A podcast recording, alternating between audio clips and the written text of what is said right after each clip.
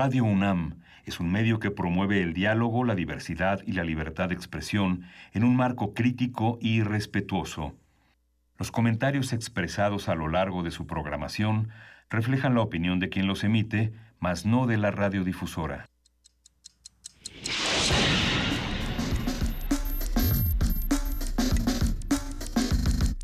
Primer movimiento. El mundo desde la universidad. Desde el Festival Internacional Cervantino 2017.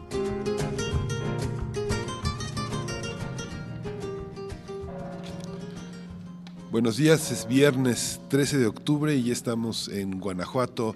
Juana Inés de esa, buenos días. Buenos días, Miguel Ángel Quemain. Buenos días, Luisa Iglesias. Buenos días, querida Juana Inés. Pues sí, estamos aquí en primer movimiento transmitiendo completamente en vivo desde la cuadragésima quinta edición del Festival Internacional Cervantino y pues no, ahora sí que no venimos llegando, más bien ya nos estamos yendo y disfrutamos muchísimo estos tres días que, que, estuvimos por acá, llenos de actividades con un país invitado como Francia que trae una oferta artística impresionante. Ayer tú te fuiste de explorador, Miguel Ángel Quemain. Sí, hay muchas, hay muchas actividades que el privilegio de trabajar para Radio UNAM permiten ver desde los ensayos hasta la preparación conceptual de muchas cosas. Hoy, hoy se presenta, justamente arranca a las 6 de la mañana, el tejido, esta red de tejidos que todo un conjunto de artistas, escritores van a tratar de mostrar eh, para el mundo. El mensaje está en el tejido. Ayer hablamos con Miriam Mabel Martínez, eh, que es eh, una de las cabezas junto con Anushka Angulo de este proyecto que inicia hoy. Y justamente también cerró la noche con los espectáculos masivos en la Lóndiga, dos horas de ballet folclórico, que representa al Estado de México y a un público que está ávido de, de, de encontrar aspectos de identidad en, su, en el propio quehacer, en lo que es reconocible como el mosaico de diversidad mexicana. También la, la ópera de Víctor Rasgado, que ¿Qué fue, tal? que fue breve, eh, como todos los estrenos, un poco accidentado, pero el poder de Anacleto Morones se impone sobre la, sobre la música, sobre la escena. Pero sí te gustó. es- Sí me gustó mucho, sí me gustó mucho. Es un, es un trabajo interesante y gran parte de ese trabajo ya está en YouTube. Se puede ver los radioescuchas, los televidentes, lo pueden apreciar este, en la red de YouTube. Quien estuvo también eh, en esta presentación fue Vania Nuche, que nos lo va a estar contando en un rato más. Que por cierto, hay que decirles que no solamente vamos a estar en Radio UNAM y en TV UNAM, sino que también estamos en Facebook Live. Y si no me equivoco, Vania está haciendo eso, o está tomando fotos, Sí. o está periscopeando, o está haciendo alguna de sus eh, triquiñuelas. Bueno, aquí está Vania Noche, aquí está Frida Saldívar, aquí está todo el equipo de Radio UNAM y vamos arrancando con un programa lleno de información, lleno de asuntos, lleno de, de presentaciones del Festival Internacional Cervantino, eh, tratando de acercarnos también, de no olvidarnos de lo que está pasando en el mundo y en el país, querida Juana Inés. Desde luego, Luisa, ayer hacia el final del programa hablábamos de este tema de Estados Unidos fuera de la eh, fuera de la UNESCO Así y es. eh, bueno, pues poniendo como como eh, argumento, esgrimiendo como argumento que porque eh, había observado una serie de conductas la UNESCO Sí. anti-Israel. Entonces, bueno, pues a reserva de que lo hablemos con más calma y de que lo discutamos de otro- desde otros lados, bueno, pues está ese tema sobre la mesa, está también la- el registro de varios candidatos independientes en el ámbito nacional.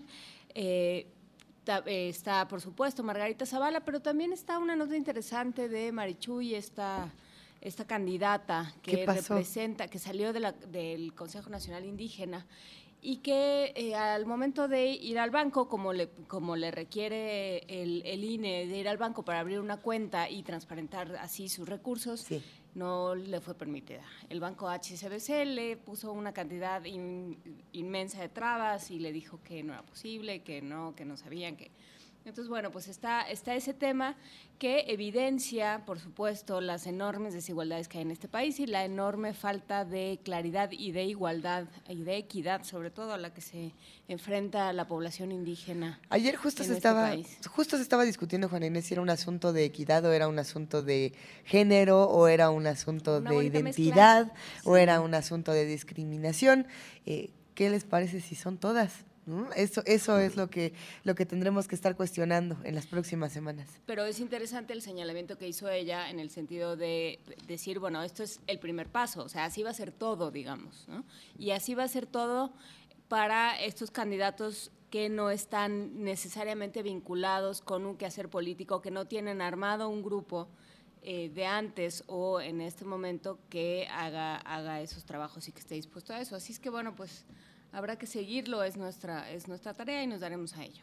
¿Qué va a pasar entonces esta mañana en primer movimiento, Miguel Ángel? Bueno, vamos a tener un arranque con eh, una conversación con Marcela Díez. ¿Vamos a tener un arranque? Sí, con Marcela. Ya, vamos a hacer un arranque de, amabilidad. Con, eh, con, Marcela Díez, que es directora del FIC, del Festival Internacional Cervantino. Ella es su primer año como directora de este festival que llega a su 45 edición y vamos a conversar con ella. Antonio Quijano, reportero de Radio UNAM, encargado de eh, eh, es que ya no, ya no sé de qué, se encarga como de meterse en, los callejones más eh, estrechos de Guanajuato y de encontrar las mejores notas. Nos va a estar contando qué está pasando en el Festival Internacional Cervantino. Y va a estar con nosotros también Carmelo Torres, uno de los grandes, grandes del acordeón, uno de los, eh, tal vez el acordeonista vivo más importante. Hay una tradición importante, Aniceto Molina, Alfredo Gutiérrez. Él es parte de este dúo con, con Andrés Landeros, que es un acordeonista sabatero, sabanero colombiano. Y vamos a hablar con él, vamos a tener el privilegio de tener a nada menos que a Carmelo Torres. Tenemos una nota también interesante esta mañana, nuestra nota del día, el proyecto A través de la mirilla con Luis Martín Solís, director de teatro que como recuerdan estuvo el día de ayer aquí en Primer Movimiento y viene acompañado de Israel Araujo, actor, están presentando Ruelas y el retablo de las maravillas, eh, que también está Fernanda Meraza, actriz, y presenta la Constitución y el artículo tercero. Vamos a ver de qué se trata todo esto. Sí, casi es un teatro minuto. Teatro Minuto. Sí. A ver de qué se trata. Y bueno, vamos a tener en la danza de la boda de Stravinsky, esta pieza estrenada en 1923 de esta eh, Bronislava Nayinskaya, que es la hermana de Nijinsky, y que ahora tenemos con un gran dúo que son uno de los grandes europeos eh, más importantes del mundo, que es el Klezmer Connection, que es una, un dúo de clarinetistas que viene a musicalizar esta, esta gran pieza de Stravinsky. Bueno, pues todo esto por ahí de las 9 de la mañana. Recuerden que la poesía necesaria hoy le toca a Juana Inés de esa por si ¿Ah? tienen alguna recomendación. Estamos listos para cerrar esta transmisión desde el Festival Internacional Cervantino. Probablemente en unos minutos más eh, suenen las campanas, eso lo disfrutamos muchísimo. Y disfrutamos muchas presentaciones que también estarán la próxima semana.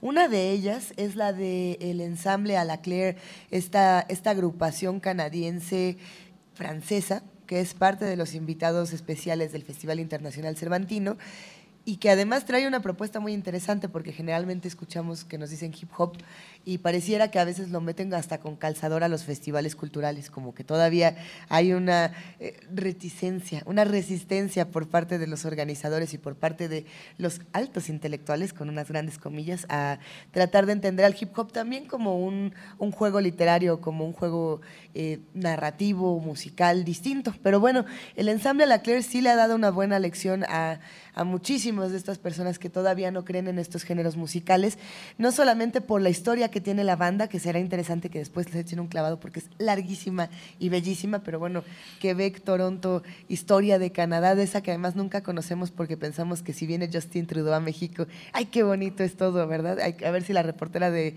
del Saco Azul se toma otra foto con, con Trudeau y compañía. Pero bueno, en fin, del el ensamble a la Claire, esto es Los Infames. Esta es una canción del año 2016 y se la recomiendo mucho.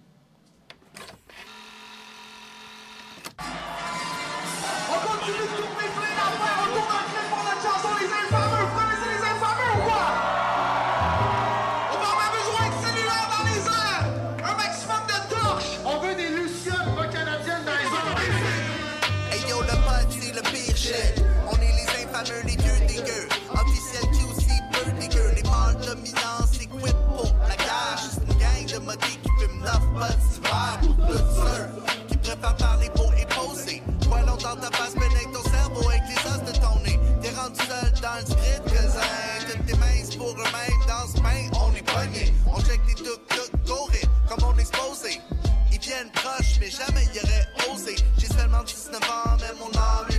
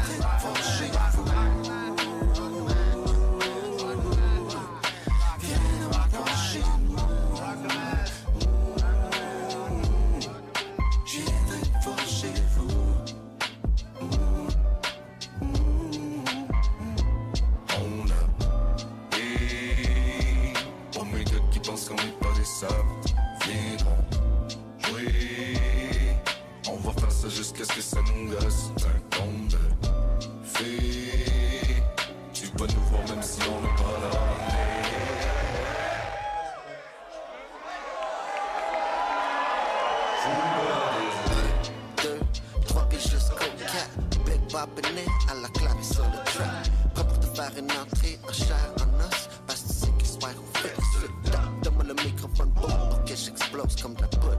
Maybe what's popping us, track le gros, tu sais que t'es dans le. C'est rien d'autre qu'une affaire de mince, baby. Grosse gang de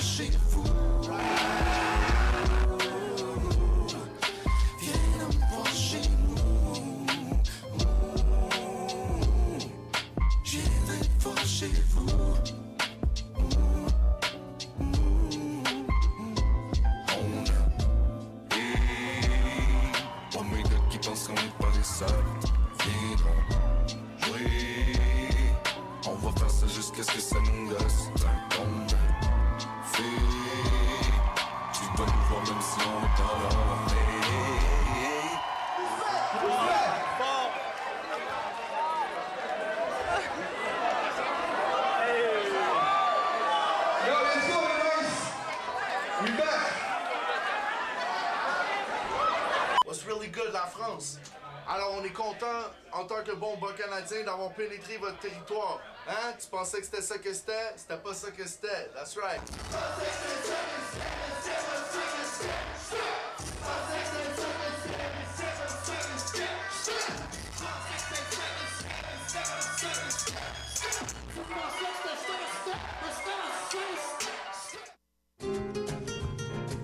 Primer movimiento. Desde el Festival Internacional Cervantino 2017.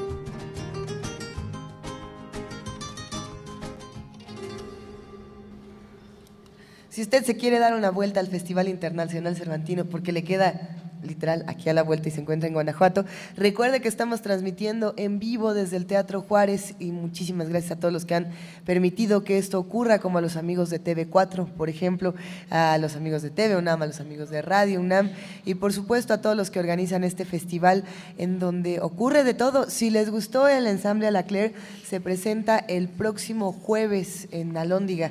Habrá que, habrá que compartirlo en redes porque sí va, va a valer muchísimo el placer, merecer mucho el placer. Pero bueno, está Antonio, Antonio Quijano con nosotros, reportero de Radio UNAM. ¿Cómo estás, querido Toño? Buenos días. Buenos días a todos. A ver, ¿y ahora, qué, ¿y ahora dónde te fuiste? ¿Ahora qué hiciste? Bueno, ayer nos fuimos a la casa del Conde Rul, que durante estas tres semanas eh, es rebautizada como la Casa de Francia, país invitado de honor en la 45 edición del Festival Internacional Cervantino. Este recinto es considerado uno de los ejemplos más puros del estilo neoclásico en México y su construcción fue concluida en 1800.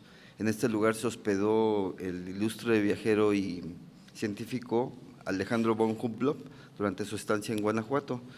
Eh, ayer en la inauguración de esta Casa de Francia, eh, embajadora de Francia en México, agradeció al gobierno mexicano su apoyo para esta labor. Escuchemos. A mí me gustaría que esta la Casa de Francia de manera permanente. Durante tres semanas en esta casa, a todos los amigos de Guanajuato y más allá de Guanajuato pueden venir cuando quieran para ver exposiciones, para intercambiar, para ver la creatividad francesa, para degustaciones también. Tenemos un solo objetivo, darles las ganas de venir a Francia, darles las ganas de estudiar a Francia, darles las ganas de investir a Francia. Francia es un país que, se, es un país de innovación, es un país que los espera a todos. Eh, y en el acto pues también estuvo el gobernador del estado, Miguel Márquez Márquez, quien destacó la buena relación entre la ciudad de Guanajuato y Francia. Hay varios proyectos entre Guanajuato y, alguna, y Burdeos, por ejemplo, y justamente comentó lo siguiente. Y esta Casa Francia, pues es lo que encierra, ¿sí? Es lo que encierra, esa buena relación. La casa que ofrece amistad, la casa ofrece obviamente gastronomía, la cultura, la forma de pensar. La casa es ese mensaje, ¿sí? De hermandad.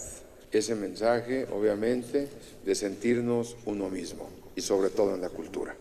Por eso hoy, felicidades, gracias, porque hoy esta casa, la casa del Conde Rull, es la casa Francia y es la casa de todos ustedes.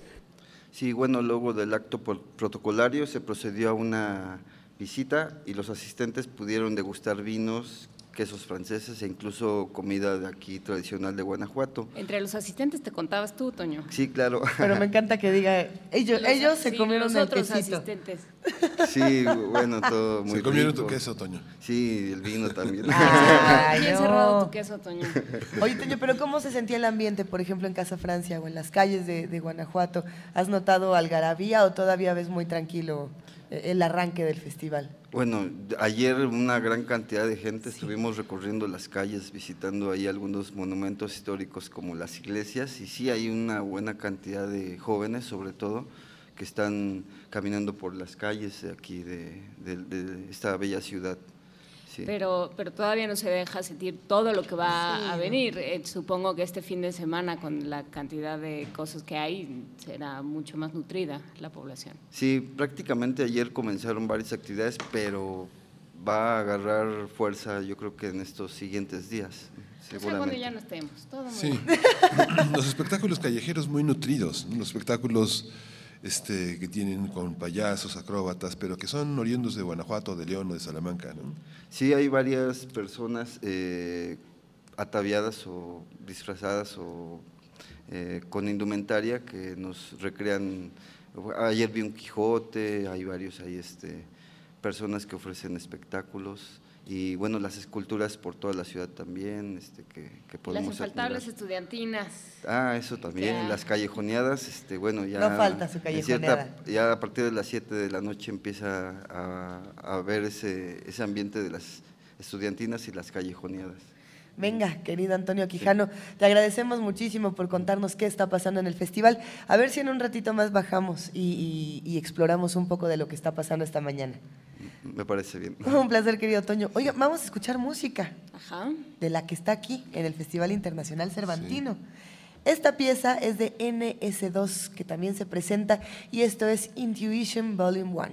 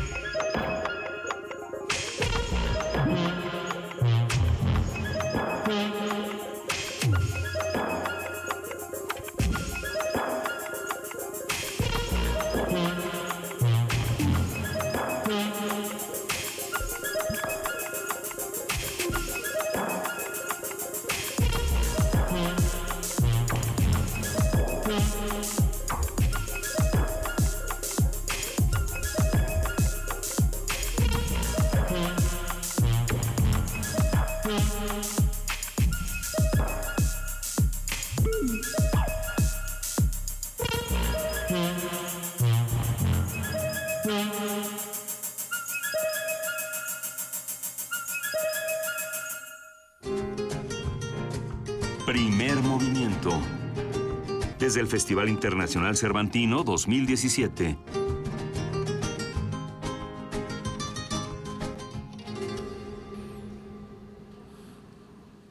El Festival Internacional Cervantino nació a mediados del siglo XX cuando se representaban en las plazas los entremeses de Miguel de Cervantes Saavedra. En 1953, el profesor de la Universidad de Guanajuato, Enrique Ruelas, inició el espectáculo teatral de los entremeses de Cervantes. 19 años después fundó el Coloquio Cervantino, que se realizaba de junio a septiembre, complementando la actividad teatral dedicada a Cervantes. Poco a poco se fueron añadiendo más atracciones y aportaciones artísticas a las representaciones tradicionales para dar un aspecto internacional al festival. En ese mismo año, 1972, por iniciativa del entonces presidente Luis Echeverría, se creó un Festival Cultural Internacional en Acapulco. Sin embargo, fueron los entremeses guanajuatenses la tradición que destacó sobre cualquier otro motivo para que Guanajuato fuera finalmente seleccionada como sede oficial de este festival. Y este año en la edición 45, el FIC 2017 presenta al Estado de México como invitado de honor, tiene a Francia como el país invitado y hay un eje temático que recorre todas las artes del festival o casi todas, que son que es el tema de las revoluciones. Eh, está con nosotros Marcela Díez, quien es directora del Festival Internacional Cervantino, y en esta conversación vamos a, ya iniciado el festival, vamos a empezar a proyectar y a discutir eh, qué significa el festival para este año. Bienvenida, Marcela, gracias por esta Muchas gracias por la invitación. Pues cuéntanos cómo, cómo fue llegar a esta dirección y en qué dirección van. Eh, la dirección es... Ah, pues es la que tiene el festival de muchos años. Estoy, estamos siguiendo los temas que dejó, que dejó Jorge, porque obviamente él ya había hecho una aportación muy interesante con toda la parte social de Cervantino para Todos. Y eh, él había recuperado también los ejes temáticos de los que tú acabas de hablar, eh, Miguel Ángel. Eh, en Revoluciones, incluye también otros dos ejes, que es Revolución Rusa y Constitución Mexicana, que están ligados entre ellos en realidad, ¿no? Eh, así es que, pues todo esto es lo que le ha dado cuerpo al festival. Para, para, los que nos están escuchando y pronto nos verán a través de TV UNAM, estamos en radio y TV UNAM, eh, hay que decir que sí, Jorge Volpi estaba como director aquí del Festival Internacional Cervantino, ahora está como coordinador de difusión cultural de nuestra universidad y, es interesante pensar en, en, cómo se pueden unir, por ejemplo, la UNAM y el Cervantino a través de este puente, pero no solamente a través de este, sino de las muchísimas maravillosas manifestaciones artísticas que podemos encontrarnos por acá. Eh, año con año es distinto y podemos tomar, sí, como un buen eje las revoluciones, pero cada año son distintas revoluciones en este festival. Eh, cada año hay algo que nos hace verlo de manera distinta, que nos impresiona, que nos regresa a nuestro origen y nos da un par de, eh, de buenas cachetadas. Sí, así es. Mira, yo la maravilla del festival es que tenemos la oportunidad efectivamente de traer espectáculos sensacionales y que tenemos que estar muy pendientes de lo que está sucediendo con, los jóvenes, qué es lo que les puede eh, atraer. Esta es la, yo creo que el gran vínculo que podemos tener con, la UNAM. Eh, y la, idea es que sea un festival que de alguna forma hace formación de públicos con, con este grueso de la población que tenemos, que son todos los que tienen de 20 para abajo o de 20 para los 30 o los que nos sentimos jóvenes de todas maneras, este, para, para el estudio, eh, no es el estudio, es el, análisis, es ese granito que te permite eh, pensar en tu, tu, tu revolución personal. Hay revoluciones de todos tipos, como, como todos sabemos, políticas, sociales, pero hay revoluciones personales y esas son las más, las más importantes porque son las que te hacen cambiar como individuo. Eh, y efectivamente el festival en esto yo creo que ha contribuido mucho, ya que hemos, a través de los años, tenido la posibilidad de encontrarnos con, ah, con análisis, con, con pensamientos que vienen de otros lugares y eso nos da la posibilidad de agregar a nuestro conocimiento, a nuestro sentimiento, la, posibilidad de ver otra, otra visión de la vida. Entonces sí yo pienso que el festival hace revoluciones en uno cada, cada, en cada festival. Si no me equivoco, el año pasado estuvimos sentados en, una mesa muy similar a esta, hablando de, lo que más te emocionaba de, este festival, bueno, del festival del año anterior. Eh, ¿Qué es lo que, lo que más exploraron este año? ¿Hacia dónde se metieron? ¿Qué dificultades encontraron? Ahora sí que, ¿qué es lo que más te emociona de, este, de esta cuadragésima quinta? Mira, este, este año es un, es un año eh, muy, muy rico del festival. La curaduría con Francia es una curaduría que se empezó a llevar a cabo desde hace pues dos años prácticamente, como muchas, muchas cosas del festival. Eh, lo, emocionante de este festival es que en verdad hay una, una riqueza muy, muy extraordinaria en todo lo que tenemos. Y el tema, pues para mí es un tema muy, muy importante, porque la revolución entendida como cambio, es, pues yo creo que a lo que todos tenemos que aspirar. Eh, ese es el reto, sí dejar esa semilla de que todos podemos cambiar para bien a través del arte, a través de la cultura. Entonces sí, esa, este, esa posibilidad de hacerlo, eso de tener estos elementos, ya sea en danza, en las conferencias, en, el, en teatro, en teatro tenemos cosas muy, muy potentes este año, eh, esa posibilidad de dejar eh, esa semillita, esa, esa reflexión, esa...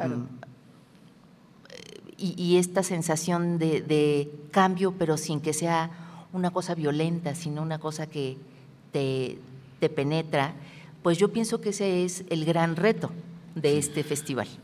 Hace, hace 15 años se estableció el festival como patrimonio como patrimonio de la humanidad y se estableció un marco jurídico que establecía que eh, cinco entidades iban a conformar el marco jurídico del, del festival.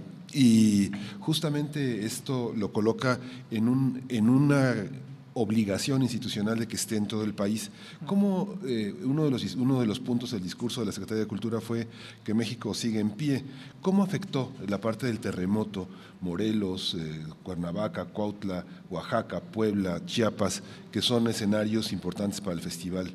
¿Y cómo, cómo si percibes tú, en términos de afluencia, eh, si, si afecta la llegada de gente a Guanajuato? ¿Cómo, ¿Cómo, es el primer evento antes de que pase un mes?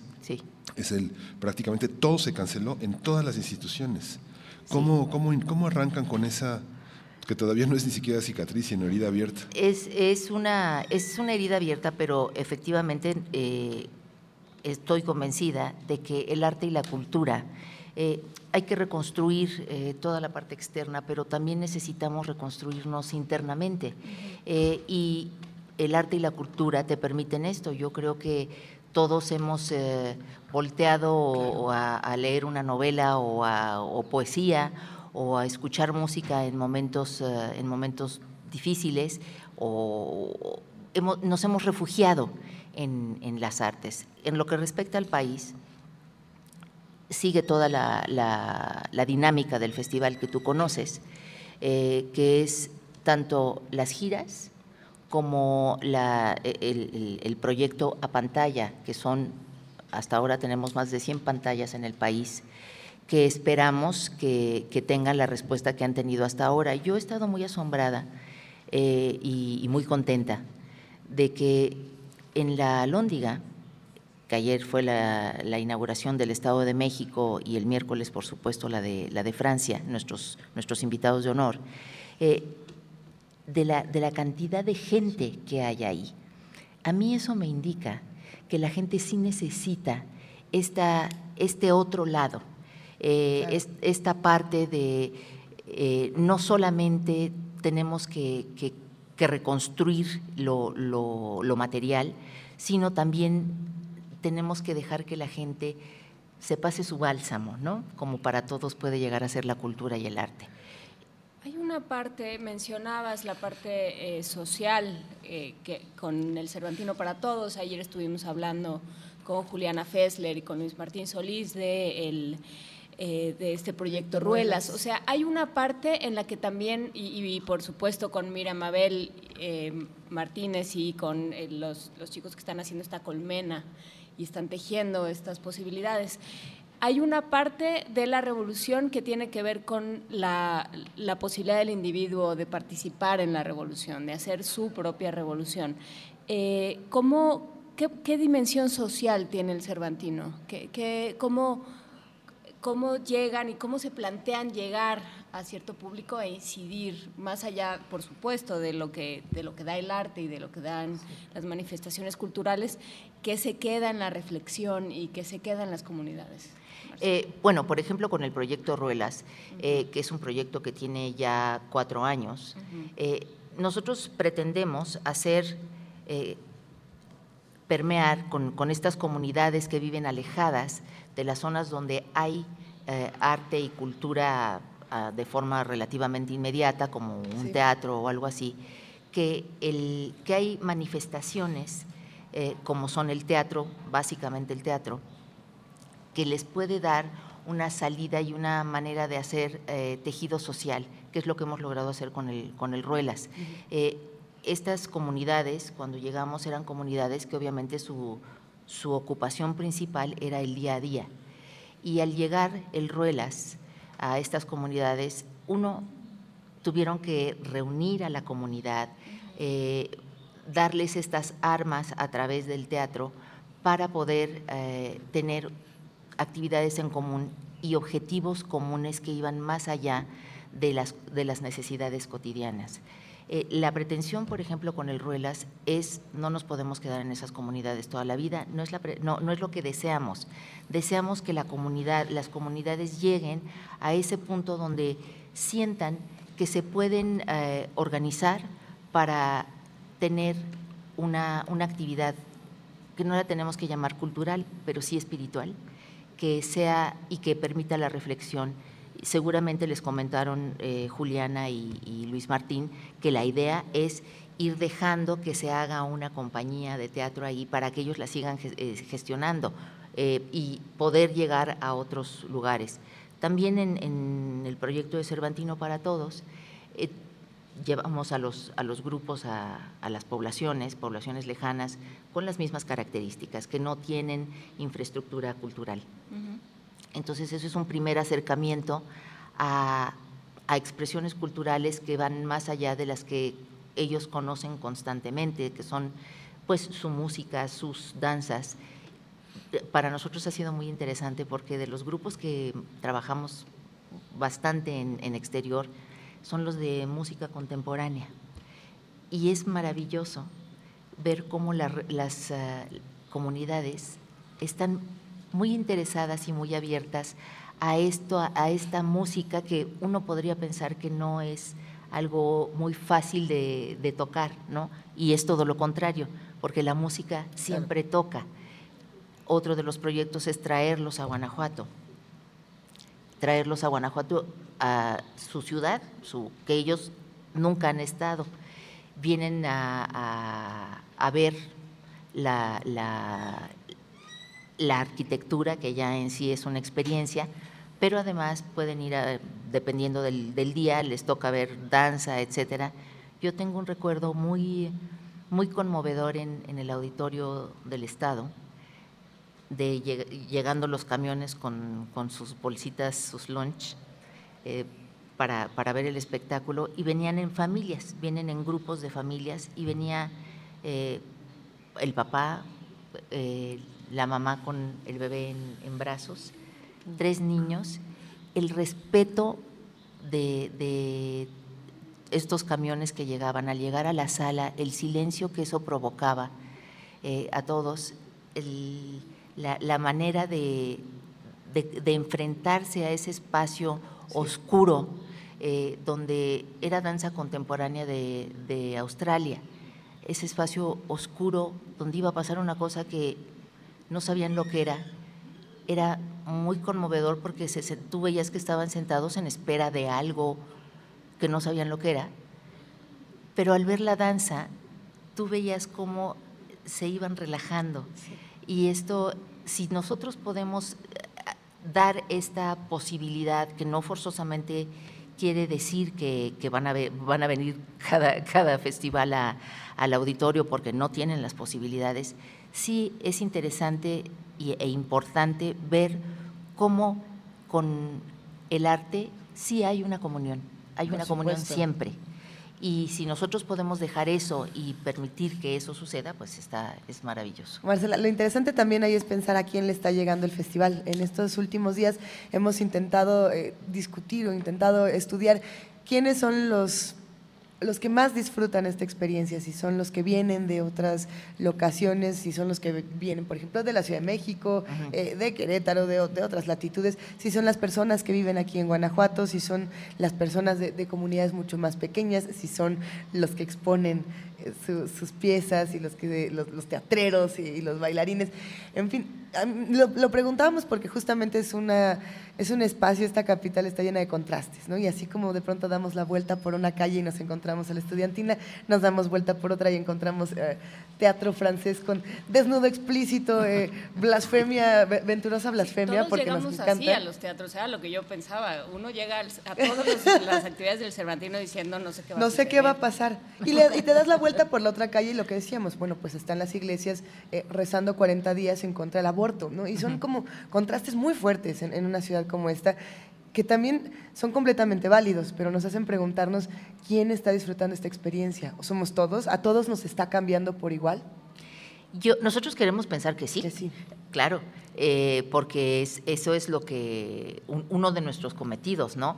Eh, queremos pensar que tocamos a, los jóvenes, queremos pensar que a ellos les estamos entregando armas de, conocimiento del, mundo.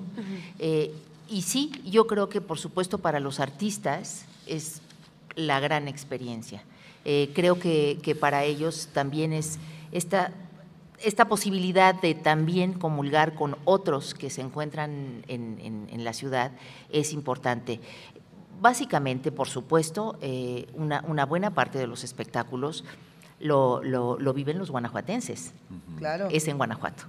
Eh, y, esas, y es fantástico esto que tú acabas de decir, esta apertura a lo que trae el festival, a estos desnudos explícitos, a estos temas que quizá en otras circunstancias no se tocarían. En, en, la ciudad, pero no hablo solamente de Guanajuato, digamos que todo el país. muchas cosas. Marcela, el, el, festival ha sido también un gran pretexto para que la prensa cultural, los medios de comunicación eh, cobren conciencia de que la cultura tiene un, nivel internacional. Cada vez el festival es el pretexto para que en las secciones culturales, los medios digitales, los medios electrónicos publiquen abiertamente decididamente aspectos culturales. ¿Cómo has visto esta evolución en el país? Cada vez, digamos, cuando inauguraron la sala de prensa hablaron de 150 medios registrados. Normalmente a veces en una conferencia de prensa importante van seis medios para cubrir una ópera. ¿Cómo es la experiencia en esta cobertura que es prácticamente imposible de registrar en un monitoreo, por más amplio que sea, de todos los estados, todos los países que publican en, torno al festival? ¿Cuál es la imagen que se tiene de este aspecto? Para, para nosotros es, este, es una labor, es una labor que nosotros hacemos para, para difundir este este esfuerzo que, hacemos, no esfuerzo que hacemos con un gran gusto, pero, pero es un esfuerzo que se hace explícitamente de tocar a los medios, de procurar que vengan, de... de a cómo nos consienten. Sí, yo siempre pienso que nos podemos consentir mucho, pero porque yo pienso que consentir tiene mucho que ver con, con el trato, ¿no? Con, con que para, para que la fuente también se sienta eh, atraída por lo que les estamos ofreciendo. El festival, que ahora efectivamente tiene una cobertura muy amplia e internacional, es un esfuerzo que hemos ido haciendo desde, pues desde hace muchos años.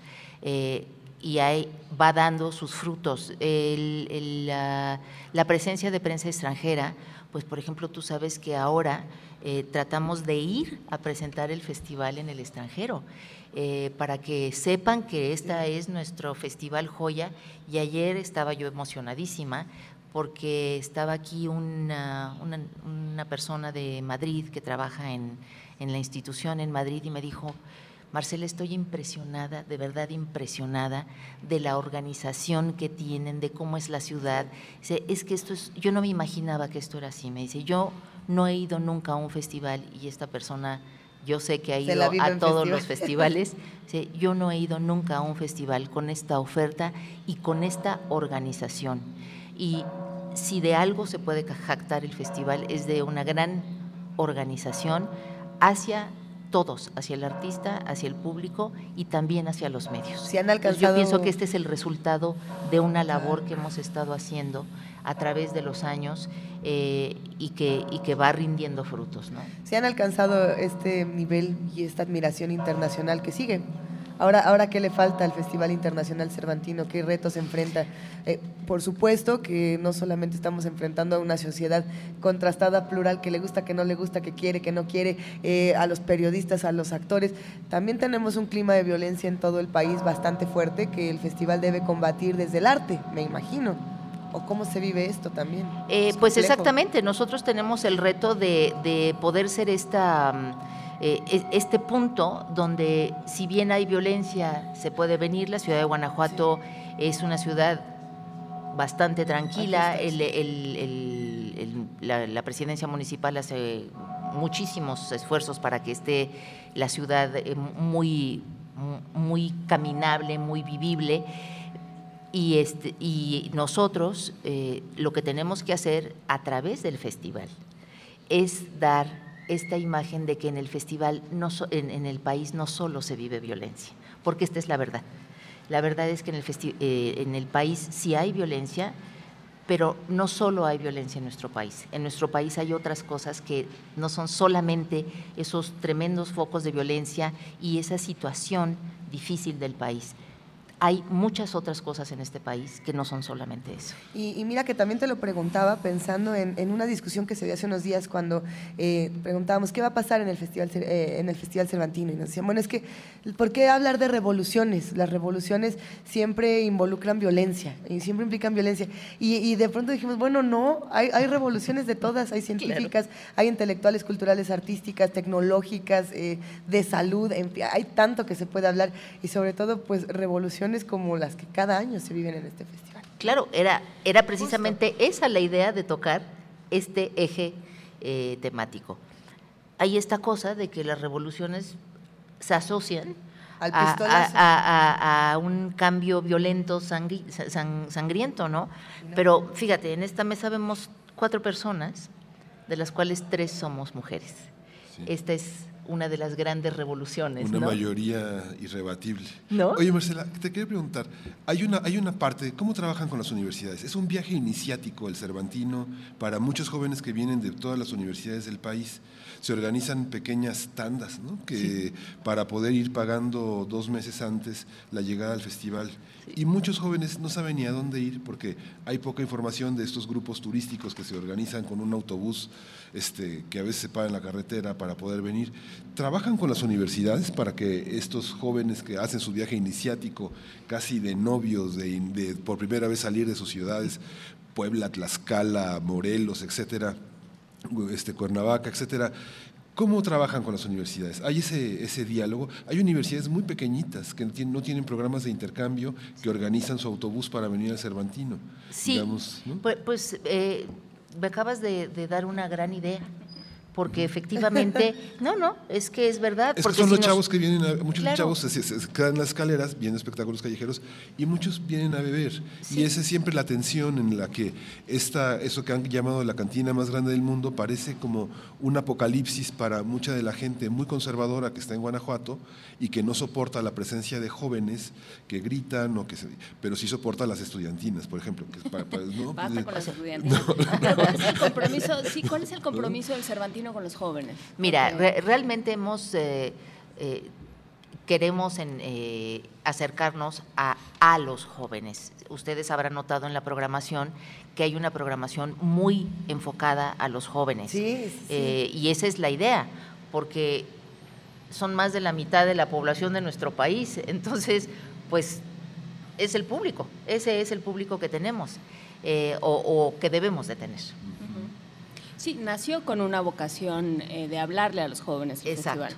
Entonces hay que, hay que retomarlos, hay que, con espectáculos de buena calidad, hay que retomarlos y yo pienso que entre más actividades tengan, este, esto que tú dices que vienen a beber, yo no pienso que vienen a beber. Eso ya cambió, pero tuvo un momento en el que quizás sí, hace como muchísimísimo ya, Ya tiene, ya, tiene, rato. Eh, yo pienso que de verdad vienen al festival. Entonces, si ellos encuentran una oferta que les, que les interesa, pues eso es lo que hacen. Si no encuentran oferta, pues se entretienen. O sea, pues sí, tenemos, tenemos un compromiso de equidad, tenemos un compromiso de pluralidad, tenemos un compromiso eh, con los jóvenes y con los niños y las niñas, por ejemplo, ¿qué pasa? Que luego también llegan y dicen, bueno, y aquí qué puro teatro para adulto contemporáneo que le gusta el teatro posmoderno. los pobrecitos ni siquiera dirían eso. ¿Qué pasa con, los más jóvenes? hay cosas increíbles. Sí, hay cosas increíbles. Este, esta oferta que estamos de verdad tratando de, acercar a esta a este público sano que son los jóvenes y los niños, no podemos hablar de espectáculos para niños. Eh, los espectáculos tienen que ser para las familias, porque si no le gusta a la familia, el niño no va a ir. Y tampoco podemos equiparar el espectáculo eh, de niños siempre a algo que es de risa y algo muy inmediato. Eh, yo, yo estoy muy en contra del espectáculo del niño del, payasito. Del niño bobo. Sí, del payasito y el pastelazo. Si tú ves nuestra programación para niños, es algo extraordinario. El, programa de Revoluciones Off, tenemos una obra para niños hecha, hecha para ir a minas. Eh, bueno, tenemos un Pinocho sensacional con, con, este, con mucha presencia digital. Eh, tenemos ya dedicado el Teatro de, Minas exclusivamente para espectáculos familiares. No me gusta, repito, decir, perdón, decir niños. No se trata de los niños, les tiene que gustar a los papás. Y entonces, además, hacemos un público familiar. Y eso es muy importante que tengamos esta, esta este, red. red es que la familia encuentre en el espectáculo en vivo este momento de, comunión entre todos. A mí me parece. Sí, que haya algo, un tema en común del, sobre el cual podamos discutir y que cada quien pueda aportar algo. Exacto. Y que también quizá deje eso, porque la verdad es que Pinocho sí deja una idea en ti como un niño. Aléjate de las ballenas porque se vive muy mal adentro. es muy importante. ¿Qué, pues nos, ¿Qué nos queda para las próximas, para los próximos días, para, para ir cerrando ya esta conversación? ¿Qué vamos a ver? ¿Qué es lo que dices? Este sí no se lo pierdan porque se van a emocionar muchísimo. Eh, pues si, si nos quedamos con los jóvenes, está, está Romengo, está eh, la electrónica alemana, que siempre es un hit. Eh, el segundo fin de semana. La electrónica china a mí me parece también una, un, descubrimiento a hacer.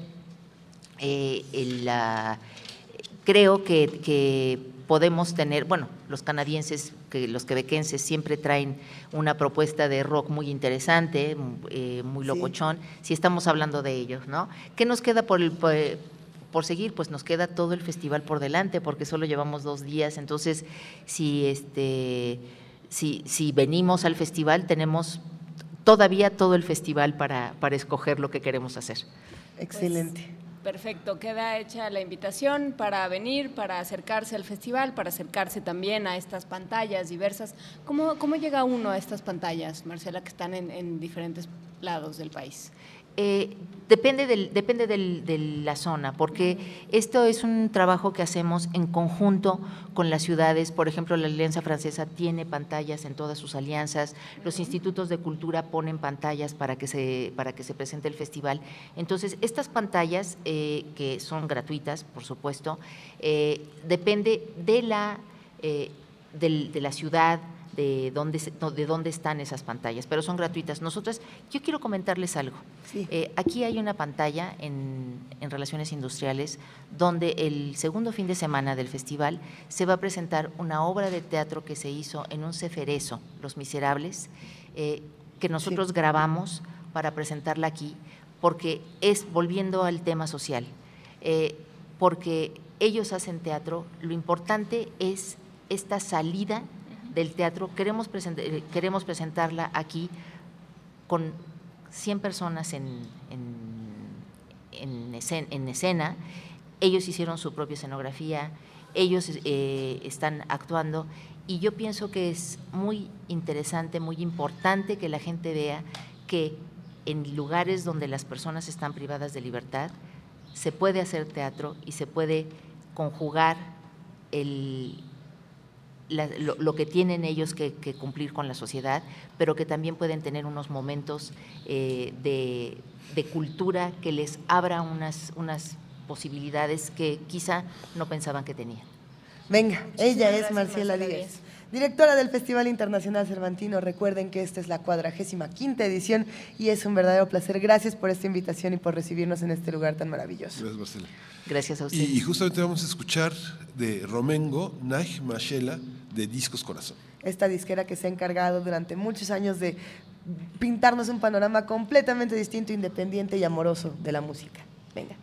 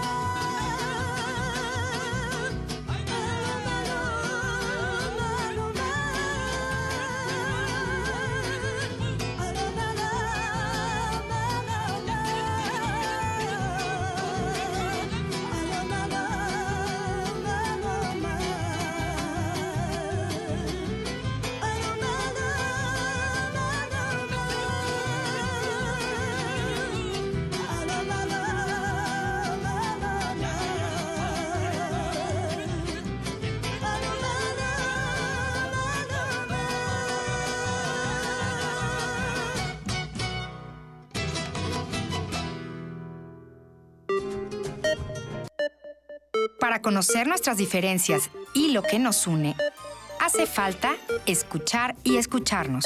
Un espacio para hablar libremente de género. Escuchar y escucharnos, construyendo igualdad. Un programa de Radio UNAM y el Centro de Investigaciones y Estudios de Género.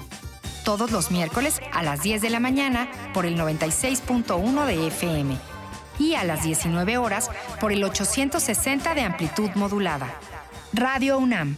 Experiencia sonora. El Instituto Nacional Electoral implementa un plan de contingencia que facilita a la ciudadanía la reposición de su credencial para votar. En caso de que tu localidad haya sido declarada zona de emergencia, podrás realizar el trámite sin presentar ningún documento. Acude a un módulo e identifícate con tu huella digital. Tu credencial saldrá con los mismos datos que tenía y podrás recogerla en cinco días hábiles. Para mayor información, llama a Inetel o visita INE.mx. Instituto Nacional Electoral. INE. Con la exposición Cadena de Creación, la escultora Yvonne Domenech celebra su ingreso a la Academia de las Artes. La muestra está integrada por más de 40 piezas, entre esculturas en diferentes técnicas, dibujos, maquetas y otros elementos de registro de su obra. La artista ha dicho que la exhibición nos recuerda que cada uno somos parte de la creación del cosmos. Cadena de Creación se puede visitar en el Museo Nacional de San Carlos, en Avenida Puente de Alvarado número 50, Colonia Tabacalera, Ciudad de México. Los libros pueden transportarnos a otros mundos, pero hay que tener cuidado, porque esos mundos pueden ser aterradores.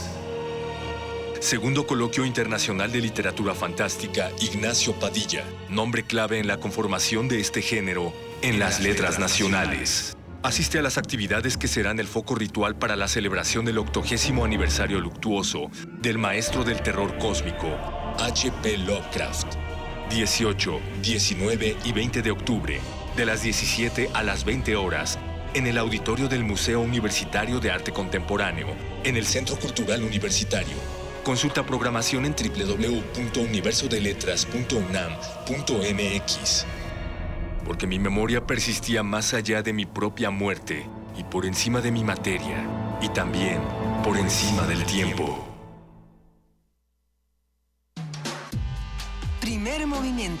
Podcast y transmisión en directo en www.radio.unam.mx.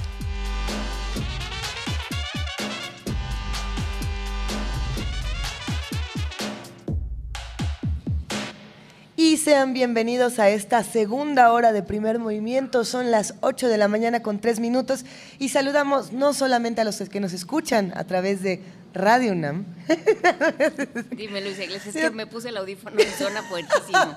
A ver, ahorita le, le bajo. Algo como muy cerquita. Como verán, esta es una transmisión completamente en vivo desde el Festival Internacional Cervantino. Y les digo como verán porque estamos a través de TV UNAM en el canal 120, en el 20.1 y le damos un gran abrazo y un gran agradecimiento a los amigos de TV4 que desde muy temprano llegan aquí, nos ponen la cámara enfrente, nos han apoyado tanto a radio como a TV UNAM. Ahora somos somos tres y vamos a hacer más, querido Miguel Ángel sí, Buenos días, Luis. Buenos, días a todos. Buenos días, Juana Inés. Buenos días. Acá andamos nosotros tres, pero recuerden que si nos ven a nosotros tres es porque detrás hay como veintitantos, treinta y tantos. ¿Cuántos somos esta vez? Es un equipo que ha crecido, una familia que crece. Entre un montón. cinco o menos como uno. Entre...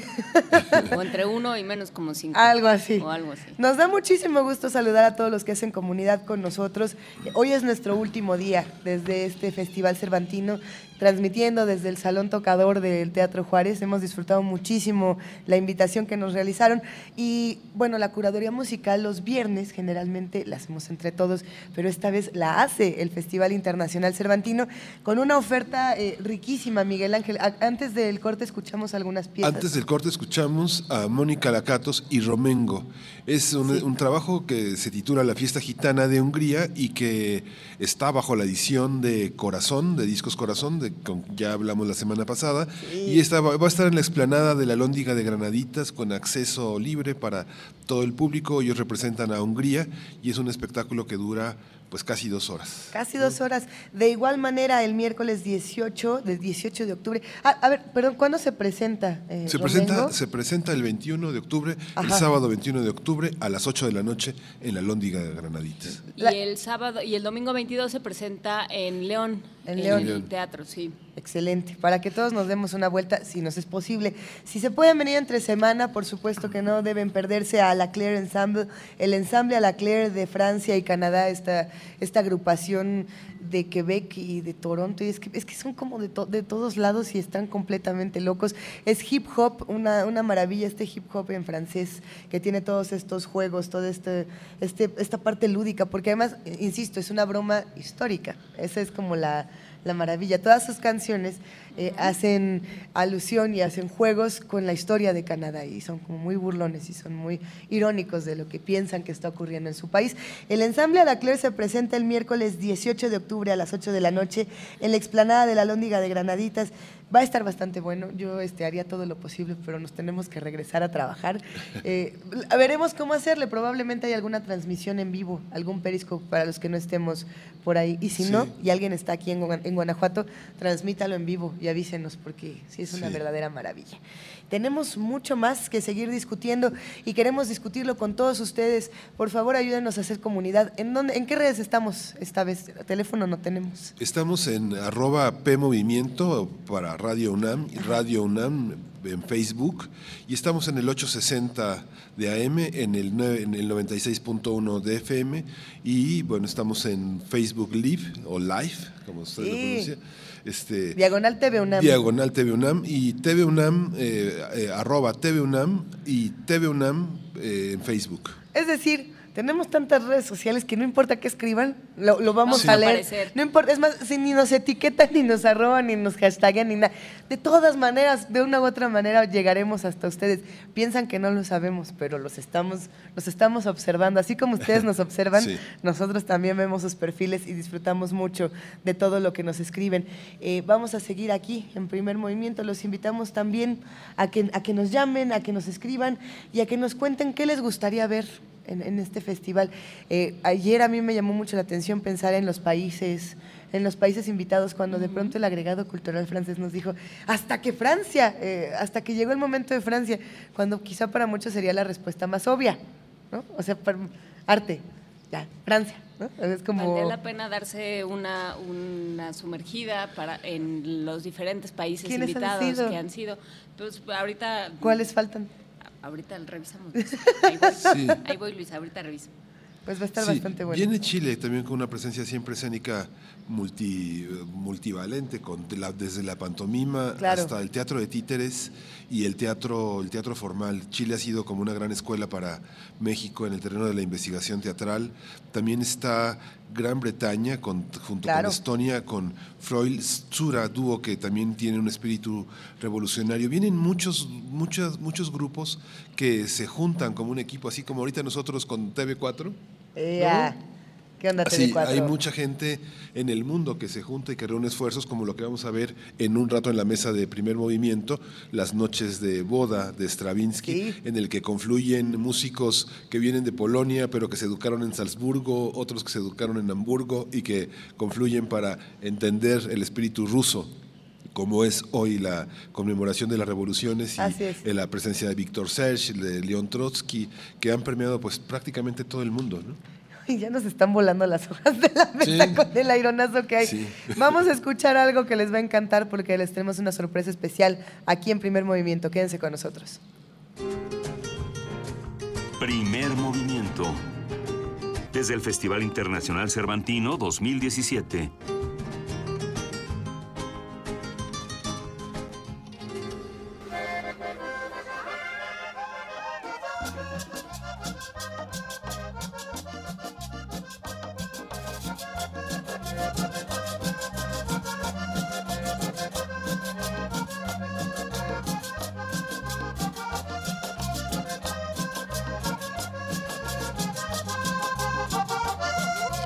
La cumbia sabanera nació en las sábanas de Córdoba, Sucre y Bolívar. Sin embargo, fue en la región de San Jacinto donde este género adoptó una particular cadencia a partir de la tradición campesina que retoma los sonidos del acordeón, la tumbadora, la guacharaca y la caja vallenata Carmelo Torres representa al músico de pueblo que le canta a la naturaleza, al trabajo del campo, a la mujer, a sus amigos y a su cotidianidad. Precisamente lo que estamos escuchando es Amanezco bailando. Así amanecimos nosotros para no morirnos de frío.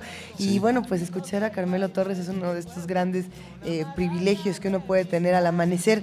Hijo de campesinos y de músicos de gaita corta, Carmelo Torres nació en la población del Carmen de Bolívar, tierra de gaiteros y grandes músicos, como el clarinetista y compositor Tucho Bermúdez. Los 19 años consiguió adquirir su primer acordeón. Formó parte de la agrupación de Julio de la Osa de Chochó, Sucre, con quien interpretaba la, la, la guacaracha esa, esa maravilla, mientras aprendía los complejos movimientos de dedos sobre los botones del acordeón y la esencia de esta tradición sabanera. Ya nos bajaron la cumbia, pero le deberían de volver a subir porque está buenísima. Sí.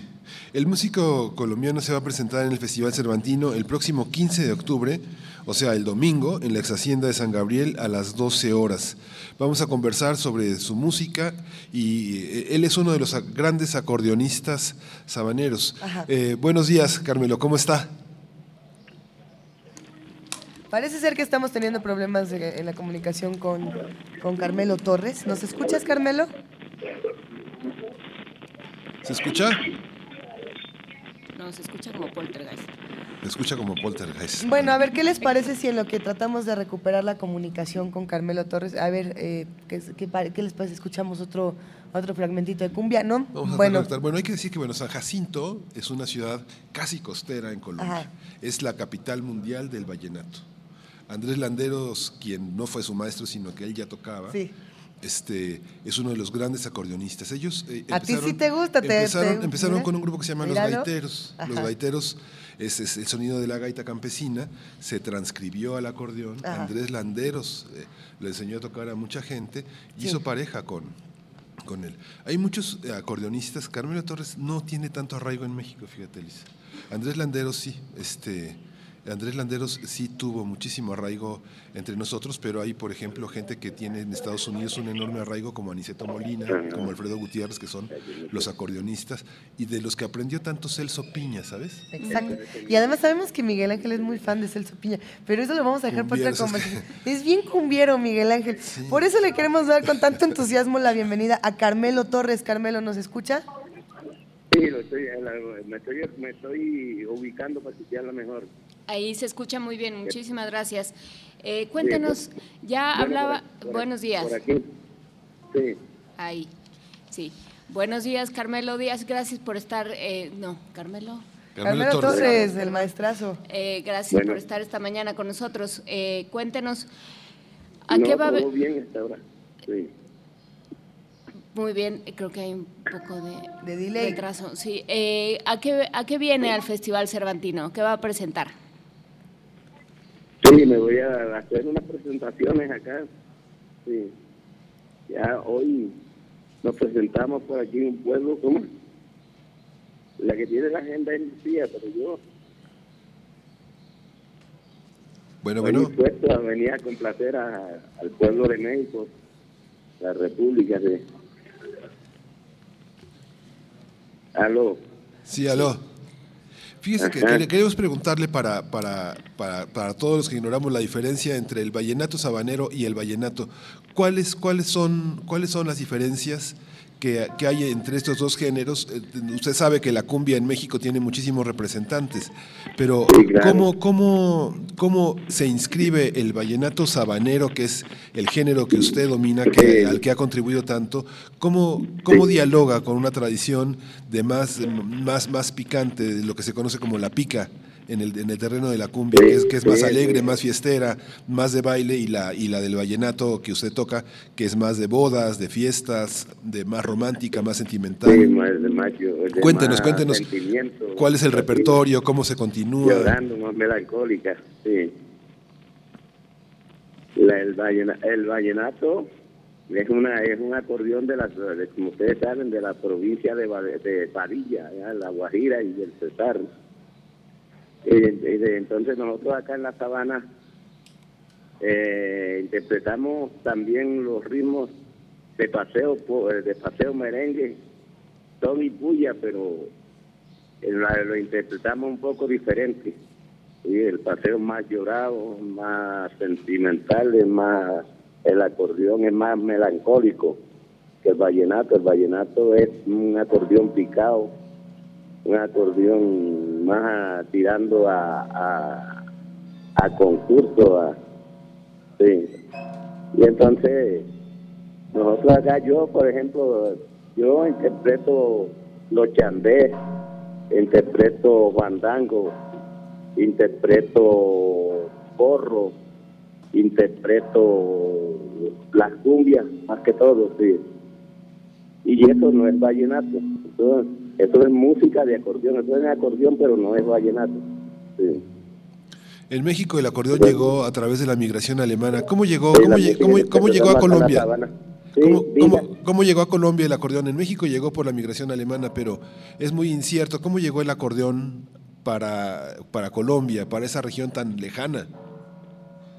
Sí, el acordeón tiene varias versiones por donde entró. Dicen, eh, los entendidos dicen que, unos dicen que entró por Riohacha, otros dicen que entró por acá por el Cojo de Morroquillo, por, por Tolú. Pero el acordeón cuando entró a Colombia se dio en todas las regiones enseguida. Porque en, todas en todas partes de la costa hay acordeoneros. Y acordeoneros buenos. ¿eh? ¿Qué tipo de acordeones? ¿Qué diferencia hay entre el acordeón que se toca en la cumbia en Perú y la cumbia en México y la cumbia que se toca en el sur de Estados Unidos? Hasta y el que mismo son, salto de la gaita al acordeón, ¿no? También. y que son acordeonistas. No, es que la cumbia, la cumbia que yo toco es la cumbia tradicional, la cumbia sabanera, interpretada en maestro Andrés Landero, sí. Eh, pa- ese estilo parecido, sí. Claro que yo tengo mi estilo, sí, tengo mis cumbias también, pero más, o menos es así, es, pare- es parecido el, el estilo. A ver, pero hay, hay todo un, un mito, maestro Carmelo Torres, de, de que usted era alumno de Andrés Landero, cuando en realidad eh, más bien eran amigos que se conocieron, si no me equivoco, en el Flamingo. ¿Nos podría contar ese, ese encuentro? ¿Cómo fue, ¿Cómo fue ese encuentro y, y en qué momento se volvieron compadres de parranda? Sí, yo, yo cuando llegué a San Jacinto, yo llegué a San Jacinto en el 1965. Me, me, me conocí con el maestro holandero y él le gustó mucho como yo tocaba y siempre me buscaba, cuando él iba a tocar siempre me llevaba a las, a las parrandas, a las casetas, a las fiestas de cumpleaños y eso. Él me llevaba y yo andaba con él y, y le aprendí mucho de las cumbias, sí. Mucho, mucho. Él me, me, me enseñó mucho, mi compadre Landero. Pero es una responsabilidad muy grande eh, cargar con todo el legado de- del maestro Landero también junto con, con su propia trayectoria. Es, la Sí, trayectoria de Carmelo Torres y la, de, y la de Landero juntas en un mismo ser. ¿Cómo se hace eso? ¿Cómo, cómo? La, Co- ¿Cómo, cuidar el legado de Andrés Landero? no, es que el maestro Landero, el legado del maestro Andrés, es insuperable, eso no hay quien lo, iguale. Uno, uno, por ejemplo, yo lo que trato es de, de- de seguir sus pasos y, de, dejar que y, no dejar que la cumbia de ese estilo muera. Sí, sí este, está en esta lucha de hace unos 40 años defendiendo el folclore sabanero. Sí. ¿Y, como cuántos quedan defendiendo este tipo de cumbia? Por ahí nos contaban que Ney Rodríguez también se, se estaba encargando de preservar este legado. ¿Cuántos más? ¿Son pocos? ¿Son muchos? Eh, bueno, Roy Rodríguez es mi amigo, mi gran amigo, sí. Él también defiende el folclore de la cumbia sabanera. Allá, hay- allá este, pues, la región de Cincelejo está el maestro Gilberto Torres. Acá en San Jacinto está otro señor que también defiende la cumbia que se llama Héctor Romero. Él fue cajero del maestro Andrés. Sí, ahora es acordeonero y, y toca la cumbia. Está el nieto de, de maestro Andrés que se llama Jason. También está interesando por la cumbia. Pues, él es joven, tiene por ahí unos 28 años por ahí. Es decir, que los, los jóvenes sí se están acercando a, a tocar la cumbia sabanera. Sí, sí, los jóvenes se están interesando por la cumbia, sí. Que, que esto también eh, tiene de pronto un- una explosión cuando muchos jóvenes empezaron a acercar estos ritmos, a fusionar la música electrónica con la cumbia, ¿no? y sobre todo en el norte de nuestro país. Sí, sí, sí. Oiga, acá, acá están interpretando también bastante cumbia, sí.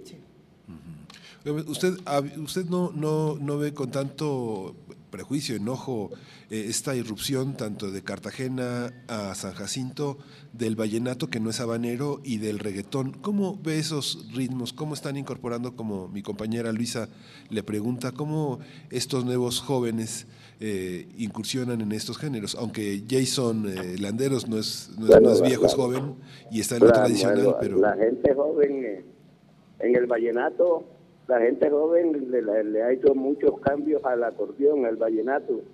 Se están saliendo de la esencia del vallenato tradicional, vallenato. Están, por ejemplo, la, nueva ola, están haciendo un vallenato distinto, una opción de, comercio. De, Creo que volvimos a perder la señal. ¿Y el reggaetón? Mira. ¿Ah? ¿Y el reggaetón, cómo ve, cómo ve el reggaetón? ¿Vale la pena? Eh, ¿Va a morir pronto? Este, ¿qué, ¿Qué significa el reggaetón eh, escuchado en, la, en la catedral, en la cuna de la cumbia? Ah, no, la verdad es que el reggaetón para mí es un ritmo de yo, no lo escucho mucho no no, no me no me no me satisface mucho el reggaetón yo creo que como va, no sé si, si tenga larga vida o, muera pronto, no sé. A ver, eh, pero todos los músicos y sobre todo los grandes maestros en algún momento tienen encuentros con las generaciones más jóvenes, se vuelven, se vuelven los mentores de estas generaciones. ¿Ahí me escucha mejor? Parece ser que no. Eh, maestro Carmelo Torres, por ejemplo, su trabajo con los toscos. Eh, ¿Qué pasa cuando se juntan generaciones y entran a, lo que le llaman la era moderna? Es que no la escucho, no se escucha. No se está escuchando bien. A ver, vamos a intentar recuperar la, conversación. Eh, por lo pronto, maestro Carmelo Torres, vamos a tratar de recuperar la conversación. Mientras eso sucede, vamos a dejar a todos los que nos escuchan con un poco de, de, esta maravillosa, de esa maravillosa cumbia sabanera. Vamos a escuchar otro fragmento de Amanezco bailando.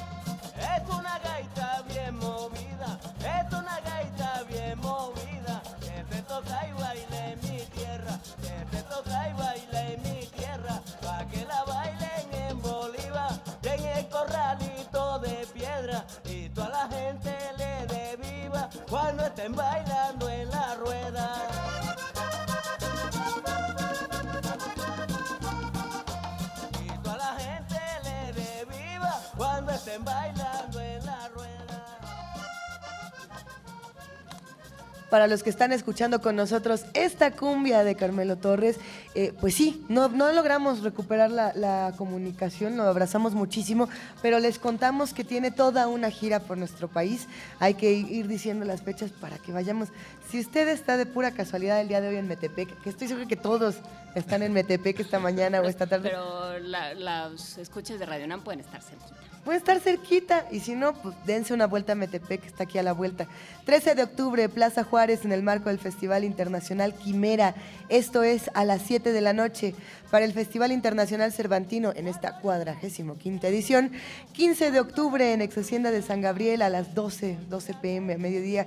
Salamanca, Guanajuato, el 15 de octubre también en la Plaza Cívica Miguel Hidalgo a las 7 de la noche. En San Luis Potosí será el 16 de octubre en el Foro Plaza de Armas en el marco del Festival San Luis Potosí a las 8 de la noche. ¿Cuánta, cuánta presentación todavía sigue? Porque hay todavía en Celaya. Sí, bueno, toda la próxima semana va a estar presente tanto en Celaya el 17 de octubre en el Auditorio Francisco Eduardo Tres Guerras a las 8 de la noche. Va a estar en Campeche, en Plaza de la República, el 19 de octubre. En Guadalajara, el 21 de octubre, en la explanada 18 de marzo, en la noche, a las 8 de la noche. En Zapopan, que está a un paso, el 22 de octubre. En la Plaza de las Américas. Luego se va a Monterrey, Nuevo León, el 26 de octubre. En Musicantro, a las 21.30 horas. Y luego a Los Cabos, en Baja California Sur, el 27 de octubre en el Teatro Principal del Pabellón Cultural de la República y cierra el 28 de octubre en la Plaza Antonio Mijares. Es increíble cómo un lugar que apenas tiene 20.000 habitantes sea la catedral de algo tan extendido en el mundo como la cumbia. Quédense con nosotros.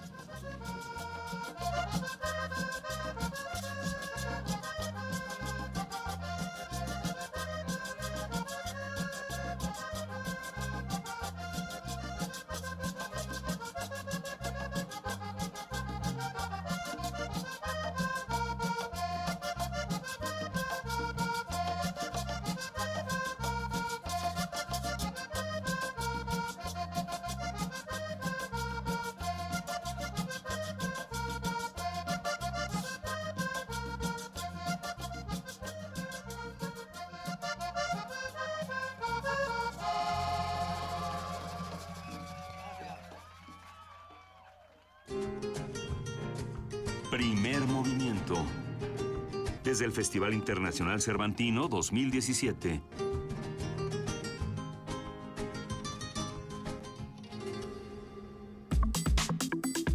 Nota del día.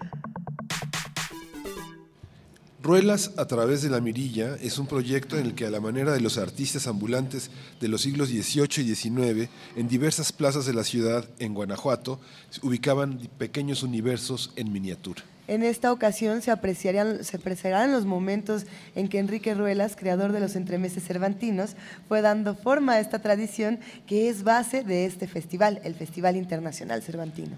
Y vamos a conversar con Luis Martín Solís, eh, director de teatro, multidirector. Vamos a tenemos buenos días, Luis Martín.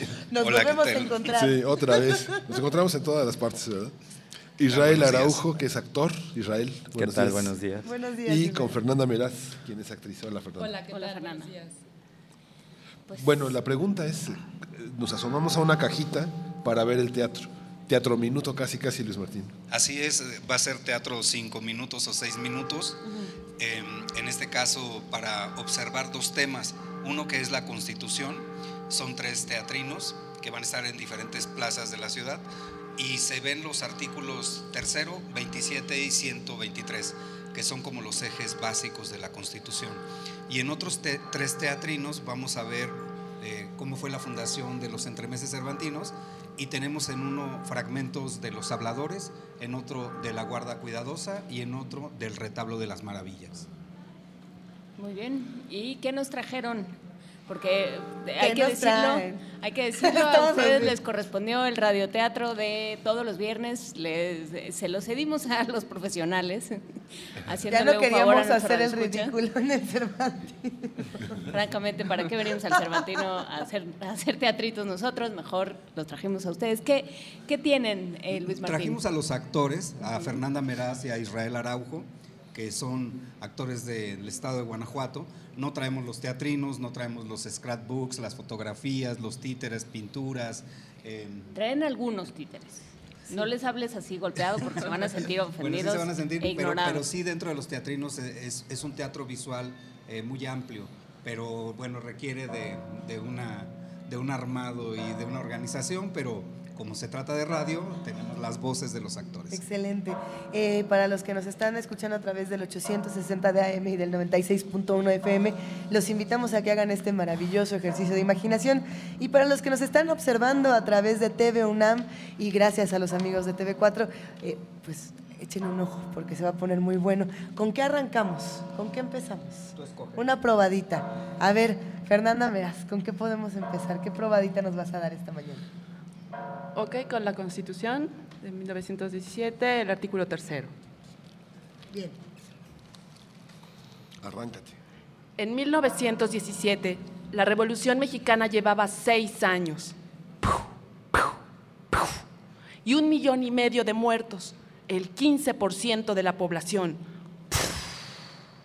Eso sin contar las muertes por hambrunas, enfermedades y epidemias, como la fiebre española. Todo comenzó con la caída del dictador Porfirio Díaz, que salió huyendo del país en el barco Ipiranga. Gana las elecciones Madero, pero le dura poco el gusto porque Victoriano Huerta, alias El Chacal, da golpe de Estado y lo mata. Poco tiempo después también sale huyendo del país. Finalmente Carranza toma las riendas, pero con enemigos, al norte los villistas, ¡ah, bandoleros, y al sur con los zapatistas, ¡ah, sombrerudos, todos en bola repartían balazos de arriba a abajo. Fue entonces que Carranza lanza una convocatoria para un Congreso Constituyente que le devolviera el orden jurídico y social a la nación. Se convoca al pueblo de México a elegir diputados para la Asamblea Constituyente, que deberá reunirse en la ciudad de Querétaro y quedar instaurada el primero de diciembre de 1916. El Congreso de Querétaro estaba dividido en dos partes. Los liberales constituido por Gersain Ugarte, por el licenciado Macías, por el ingeniero Palavicini y por el señor Luis Manuel Rojas. El lado de los radicales estaba constituido por el general Francisco Mújica, el oficial naval Heriberto Jara y el maestro Luis Monzón. Dentro de los artículos más destacados de nuestra Constitución están el tercero, el 27 y el 123. Veamos en qué consiste el artículo tercero. Durante la constitución del nuevo país, el Estado debía de tener el control de la educación, ya que por 400 años, en la época de la colonia, había estado en manos del clero. Nada controlaba más la mente de los mexicanos que la Iglesia, con su visión dogmática de la realidad. In nomine Patri et Filii et Sancti.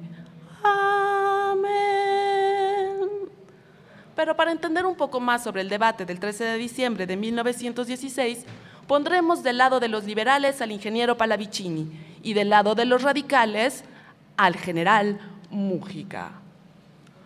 Todo ciudadano tiene derecho a la educación. Completamente de acuerdo. Sobre todo en este país, donde el 80% de la población es analfabeta. Habrá libertad para la enseñanza, pero que sea laica Ninguna corporación religiosa o ministro de algún culto podrá establecer o dirigir escuelas de educación primaria ni impartir enseñanza en ningún colegio. General Mújica, debo recordarle que el artículo 24 garantiza la libertad de culto. Prohibir la educación religiosa atenta contra la sociedad. Su planteamiento me parece contradictorio. Ingeniero Paravicini, debo recordarle que como el niño es incapaz de comprender los abstractos dogmas religiosos, se guardan en su espíritu como sentimientos, se depositan ahí como gérmenes capaces de desarrollarse en un violento fanatismo. Ah, y yo debo recordarle que su jefe, su líder, el general Obregón, se casó por la iglesia. Bueno, bueno, eh, eh, nosotros solamente queremos exigir que la obligación es que sea la educación gratuita y obligatoria. Ah, pues nosotros también. La Constitución ocupó 150 mil horas hombre. Se redactó en dos meses y costó dos millones de pesos.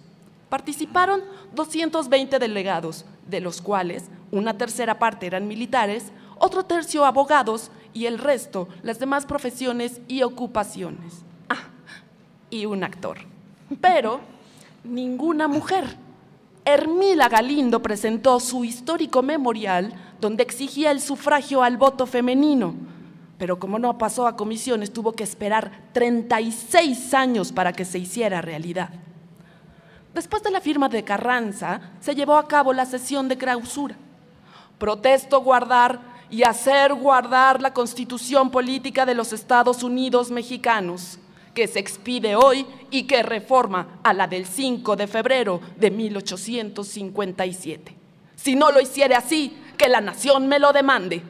Este es un juramento que cada vez tiene menos significado para nuestros políticos y gobernantes. Como ciudadanos, tenemos el derecho y la obligación de conocer nuestros derechos y obligaciones.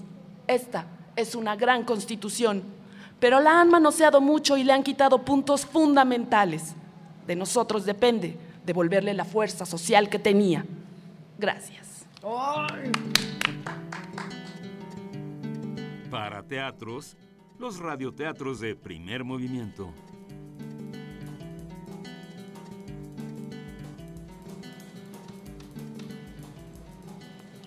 A continuación, escucharemos a Israel Araujo. Bueno, este es el, el retablo de las maravillas con ruelas. Maestro Ruelas, usted nace el 20 de octubre de 1913 en Pachuca, Hidalgo.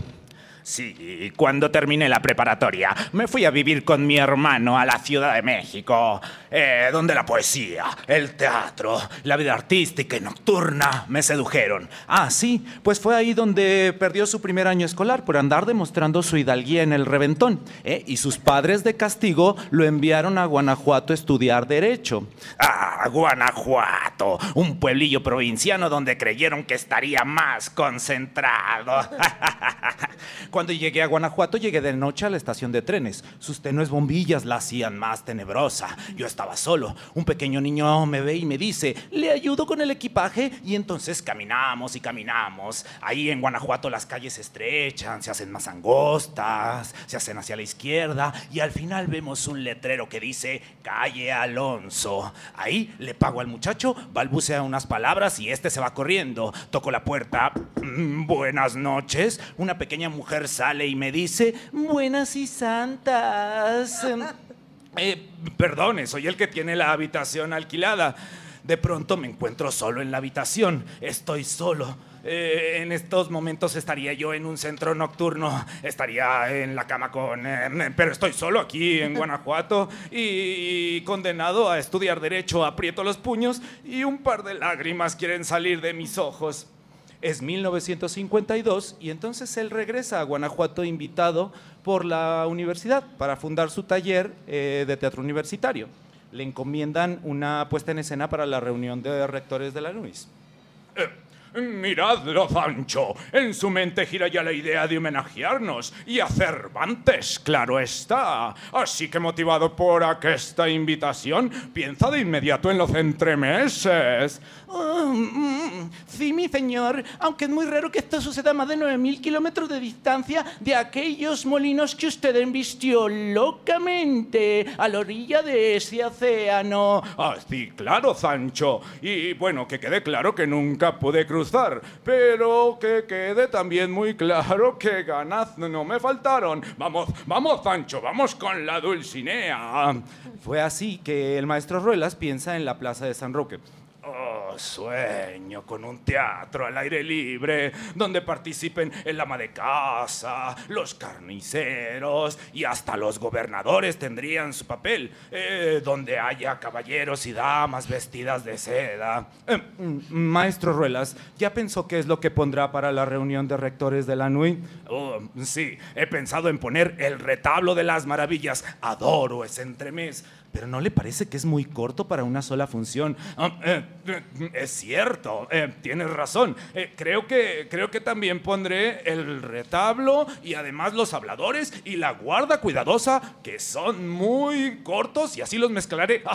y también he pensado poner a Cervantes diciendo un prólogo y un epílogo propios de la época. Mm. Vamos, vamos, eh, chanfaya, vamos, vamos, que ya nos toca.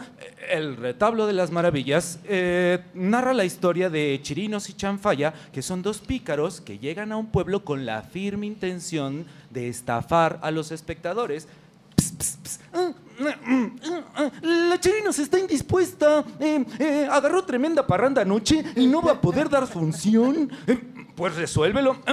Mis señores míos, yo soy Chanfaya, el que trae el retablo. ¿Y por qué el retablo de las maravillas? Ah, bueno, eh, es por las maravillosas cosas que en él se muestran y que compuso el sabio Tontonelo. Bueno, pues echemos un ojo a la mirilla. Así yo puedo ver tales prodigios. Oh, no, no, señor gobernador, usted no puede ver eso porque, porque recuerde que, que solo pueden verlo aquellos que sean verdaderos cristianos, que no tengan sangre judía y que no sean hijos bastardos. ¿Está listo? Conjura el retablo maravilloso para que muestre sus prodigios. ¡Ay! ¿Pero qué veo? Es la figura del valentísimo Sansón que tumba las columnas del templo. Ah. Bueno, veamos, veamos, echemos un ojo a la mirilla, que yo me tengo por un verdadero cristiano. No, señor gobernador, mejor vea las aguas del río Jordán. Mire, mire, que a todos los hombres que tocará la barba las convertirá en oro. Bueno, todo iba muy bien hasta que en la plaza aparece un soldado que al ver que todo el mundo se divierte con algo que él no sabe qué es, pregunta, ¡Eh! A ver, pero qué escándalo es este, qué gente tan loca, qué doncella y qué baile. Es el, es el, es el premio que alcanzó la cabeza del profeta, señor soldado, si no pregúntele a San Juan Bautista. Ah, pero si soy de la mala que nos parió, ¿eh? Cuerpo de Dios contra los villanos, fuera. Hmm. Y así, bueno, eh, eh, llega Cervantes y dice... ¿Has visto lo que ha dicho la crítica de los entremeces, Sancho? No, mi señor. Me le he pasado limpiándole las paticas a mi burrico el rucio, que después de tanta fiesta de anoche fue bautizada con muchísima agua de riñón. Ah, bueno, mira, eh, el gordo Alcaraz ha dicho, eh, Cervantes ha sido demasiado endiosado. Eso no puede ser. Él era un hombre como Ruelas, un hombre noble, serio, del pueblo. Es decir, eran como dos gotas de agua.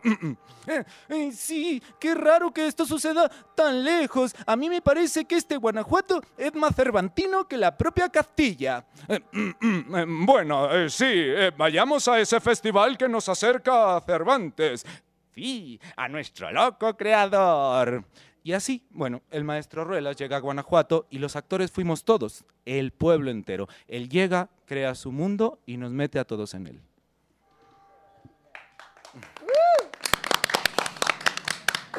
Hay que decir que los actores de primer movimiento también lo hacemos de memoria, ¿verdad, Juan Sí, claro. No, pero también eh, dejaron a los títeres. Yo quería ver a los títeres. a ver, muéstranos, muéstranos eh, Israel y Fernanda, cuéntenos, ¿a quién tienen por ahí? Este es el Padre, hija mía, in nomine Patri et Filii et Spiritus Sancti. Todos, por favor. No, bueno, tienen una cara de felicidad. Son títeres planos y bueno, eh, toda es la técnica que manejamos en el artículo, en los artículos de la Constitución. ¿Quién, hizo estos títeres? Eh, todo el diseño de teatrinos y pinturas, porque también hay pinturas, es de Tania González. Y los títeres de Edwin Salas. A ver, entonces tenemos al, padre. Pues el, es el padre, los niños. Los niños de este lado. De este lado tenemos a Chanfaya, que es de El retablo de las maravillas. Es una especie de pícaro, ¿no? Chanfaya. Exactamente. Y,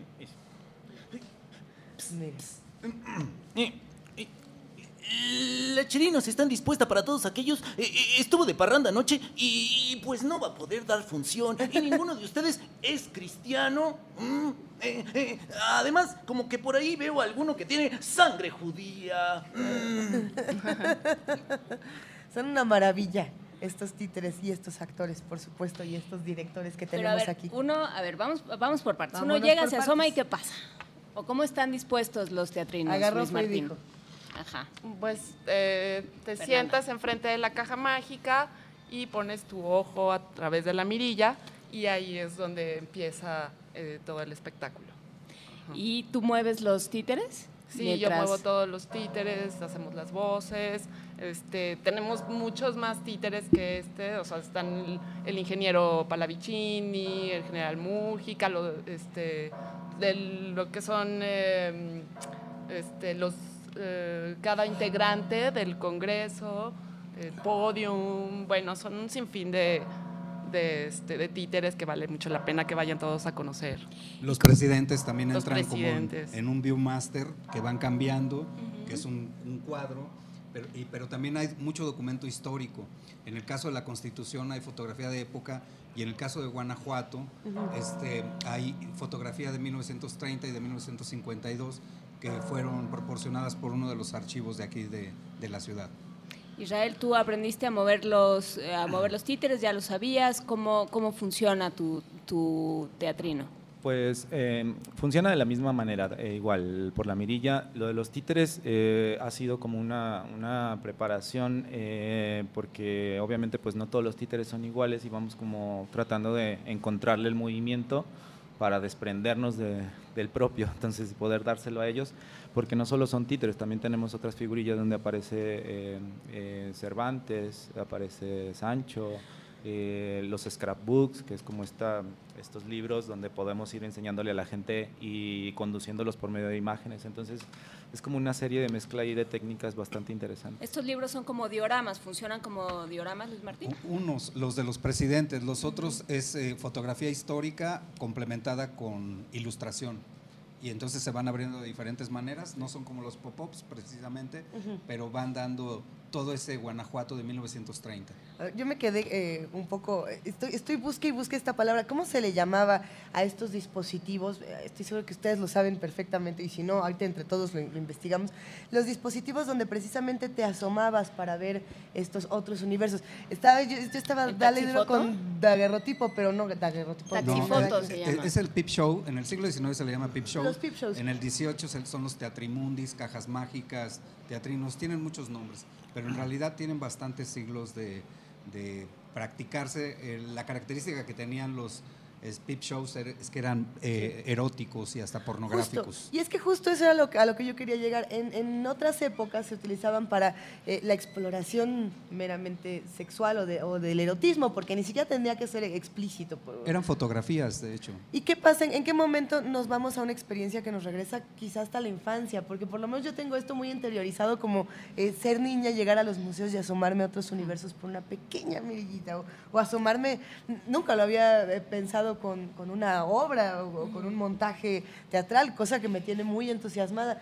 ¿Cómo, ¿Cómo llegan a esto? ¿Es un regreso a la infancia? ¿Lo ven así o desde, desde dónde lo están jugando? En realidad, Estoy muy eh, emocionada. la, la directora del festival, eh, Marcela Díez, eh, estuvimos platicando, me pidió que tratara de elaborar un proyecto que tuviera como una intimidad dentro de la plaza, o sea, algo distinto, que, que- que no fuera ese gran formato, sino que invitar al espectador a tener una intimidad, a un espectador boyer. o sea, le Entonces, están con- dando función a, un, a, A un una persona, sí. a un espectador. Entonces, durante eh, cada actor da una función para 10 o 12 espectadores, pero van a estar en seis plazas distintas durante buena parte del festival. Viernes, sábados y domingos de todo el festival van a estar, tres fines de semana. Entonces, el, el público tiene, tiene la posibilidad de poder, var- de poder ver perdón, eh, seis trabajos distintos. Ok, ok. ¿A dónde, ¿A dónde te vas el día de hoy, Israel? Eh, hoy estamos en San Roque y en San Fernando, eh, pero también está el Cantador, aquí afuera del Juárez, y me faltan... Son dos en el Cantador, en el dos en Cantador. San Fernando, uno al lado de la Plaza de San Roque y uno al lado del Teatro Juárez. Y solo son dos actores. Sí. Qué agotador, qué agotador ¿no? Es agotador. Sí. Sí. ¿Cuántas veces se repite en un día? 12. Doce. 12 en una hora. ¿En una hora? Sí. Ok. A ver, y Luis Martín, hablábamos ayer de las posibilidades en tu otra encarnación de ayer, que tu otro yo que vino ayer, y que en el Inter estrenó una ópera y no andas eh, incontrolable, Todo. Luis Martín Desatado. Solís. Este, hablábamos ayer de las posibilidades políticas del teatro. Eh, por lo que escuchamos ahorita, por los temas, por las aproximaciones, no hay palabras inocentes. ¿Cómo fue reconstruir esta historia, sobre todo en el caso, por ejemplo, de la Constitución? Eh, también lo de Ruelas tiene otra parte de acercamiento y de, pensamiento del teatro desde el lado político. ¿Cómo fue reconstruir estas historias? ¿De dónde creo, salen? Creo que el, justo que se está celebrando la Constitución en, este, en este año, y, ya cuando uno empieza a estudiarla, porque creo que casi nadie la conocemos, entonces cuando te empiezas a meter, te das cuenta de una cantidad de cosas que se han cambiado. O sea, la constitución empezó siendo una cosa maravillosa, pero también ya desde el constituyente empezamos a ver los gérmenes de todo lo que ha terminado siendo nuestras cámaras. O sea, hubo una serie de constituyentes que fueron unos rufianes de quinta, o sea, que crearon estados, o sea, que después se repartieron el pastel. O sea, por ejemplo, yo recuerdo mucho la frase donde dice, este, los, encargados de las elecciones deberán de ser eh, obligatorios y gratuitos. Y, luego pensando en el sueldo del INE, dices, es el sueldo más alto del país. ¿Dónde quedó esa constitución? Pero así como ese mil cosas, la constitución está manoseadísima. O sea, le han metido más mano que a una pila de agua bendita. Entonces, y obviamente el problema es que la ley está hecha para poder perpetuar el poder. Yo creo que ese es el centro de, de la reflexión de este año de la Constitución, que ha sido una Constitución que la han manoseado para que sea intocable el poder. La han secuestrado. ¿Y cómo se, eh, cómo se pasa ese poder o cómo se representa ese poder a un público que, como decía Luisa, probablemente sea... Eh, infantil mayoritariamente. No es infantil, para nada, no, no es un trabajo para niños, debo de decirlo ah, o sea que yo de niña no puedo ir y asomarme a ver el. O sea, los quitan, los quitan. Oh. no los vamos a dejar acercarse. Este, no, es, un trabajo, es un trabajo para adultos en realidad. Este, y es una invitación a un teatro Boyer porque está lleno de imágenes. O sea, sí tiene ese contenido político, por supuesto que tendrá más jiribilla. O sea, cada los actores son difíciles de controlar, estos chicos. ¿no? son precisamente dóciles, entonces se prenderán. Cuando hablábamos precisamente de esta experiencia que nos, regresa a la infancia, es porque yo creo que todos necesitamos de pronto eh, quitarnos un poquito esta cosa tan, ya somos adultos, ya somos eh, completamente intelectuales en el Cervantino y si no nos sentamos en la ópera calladitos y no aplaudimos cuando tiene que ser, ya no salió. Y eh, estos espectáculos sí se prestan para decir, me puedo carcajear, estoy viendo esta caja, estoy internándome en este mundo distinto y no pasa nada y puedo discutir y puedo decir mis opiniones políticas sin que alguien me diga que eso que estoy diciendo está mal. En realidad está abriendo espacios a discusiones y a preguntas que, a veces no tenemos el espacio para, para, plantearnos, ¿no? para formularnos. ¿Qué preguntas están esperando que la gente se haga después de ver todo esto? Eh, que digan, ¿y esto qué fue? ¿O qué, qué quieren discutir después? Si es que discuten con, con, el público cuando acaba. no, hay, no hay mucho tiempo porque así como oyeron esto, preparan otra vez todo lo que van a volver a, representar y lo hacen. Pero yo lo que pienso es que el, que el espectador se va a ir con algo en la cabeza. Se va a ir muy divertido porque, bueno, ahorita leído sin ver todo, todo el aparato, este, no, no, no se visualiza, pero eh, es un gran teatro visual con, con mucho guiño, sobre todo hay muchos, muchos guiños entonces, eh, pues bueno, esperamos que, no, no sabemos qué va a pasar. es la primera vez que también hago este tipo de, proyecto. Tengo mucha curiosidad. Hoy en la tarde lo sabremos. ¿Están parados? ¿Todo el tiempo están parados? Sí, todo, el, tiempo. Bueno, muchachos, pues sí. Excelente. Suena, suena como agotador. ¿Cuánto tiempo van a.? ¿Cuántos? Sí, ya todos nos quedamos pensando en qué va a ser de ustedes. A ver, van a, estar, Van a estar dando funciones. ¿Cuánto tiempo? ¿Cuántos días? Todos los días del Cervantino, eh, bueno, no, de los, fines, de semana, viernes, sábados y domingos, en los lugares donde mencionó mi compañero, que es Plaza Cantador, aquí Teatro Juárez, afuera, y en la Plaza San Fernando. Ah, sí, San Fernando. Sí, son aproximadamente, mm, eh, parece rápido porque son seis minutos, pero en realidad ya cuando lo, lo, visualizas entre el tiempo, los espectadores, más o menos como una hora veinte de función ahí no son, no son, este, no, sale de Guanajuato, no se va a ir a otras partes. No, la, verdad, ahorita por el momento es un, es un proyecto que, la directora del festival comisionó y, este, esperamos que, el espectador lo reciba este, de, muy, de muy buena gana.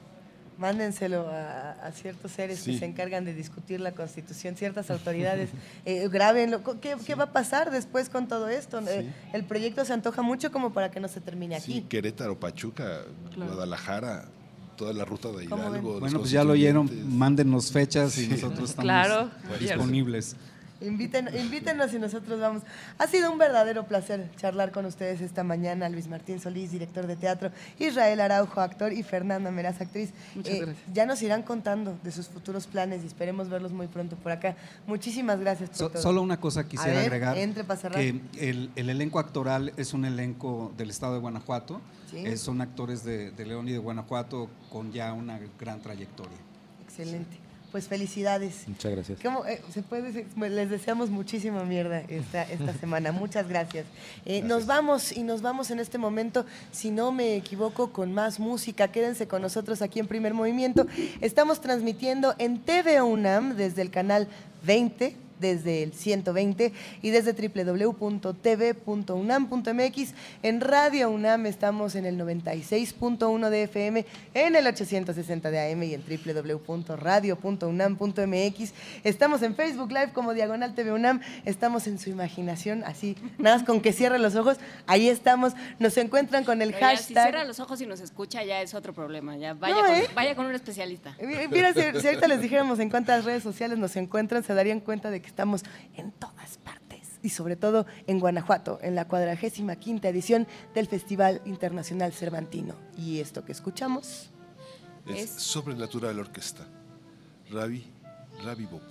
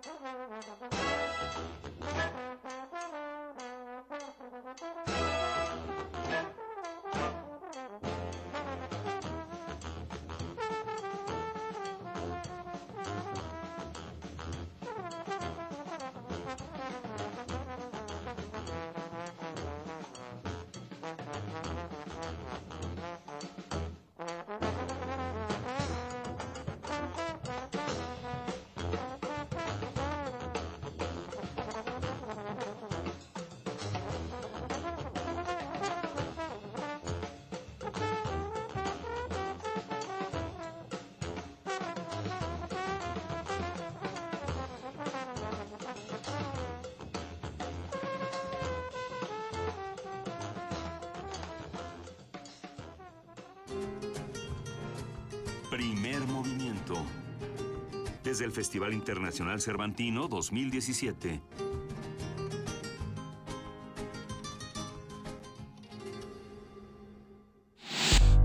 La Universidad Nacional Autónoma de México informa. La Facultad de Medicina ofrece asistencia psiquiátrica y psicológica a todas las personas que presenten problemas emocionales a consecuencia del sismo. Las personas que deseen una valoración, favor de presentarse a partir del sábado 23 de septiembre en el Departamento de Psiquiatría y Salud Mental, ubicado en el circuito exterior de Ciudad Universitaria. El horario de atención es de 10 de la mañana a 6 de la tarde. Informes a los teléfonos 5623 2291 y 5623 2127. Universidad Nacional Autónoma de México. La Universidad de la Nación.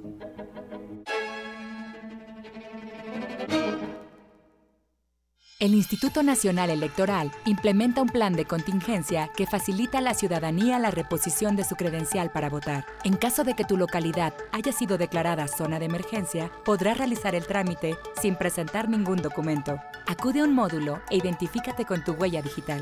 Tu credencial saldrá con los mismos datos que tenía y podrás recogerla en cinco días hábiles. Para mayor información, llama a Inetel o visita INE.mx. Instituto Nacional Electoral. INE. Ingredientes para hacer la pócima de la diversión. Ancas de rana intrépida. Ratones de laboratorio. Plumas de pollo creativo. Mm, medio litro de carcajadas. Y listo. Revolvemos todo y decimos... Hocus Pocus, la revista de los peques y no tan peques. Todos los sábados de las 10 a las 11 de la mañana por el 96.1 de FM. Diviértete aquí en Radio UNAM.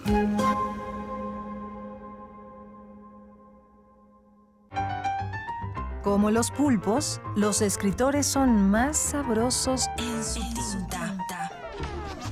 Una producción del Instituto de Energías Renovables de la UNAM. Lunes y miércoles al mediodía por el 96.1 FM. Radio UNAM.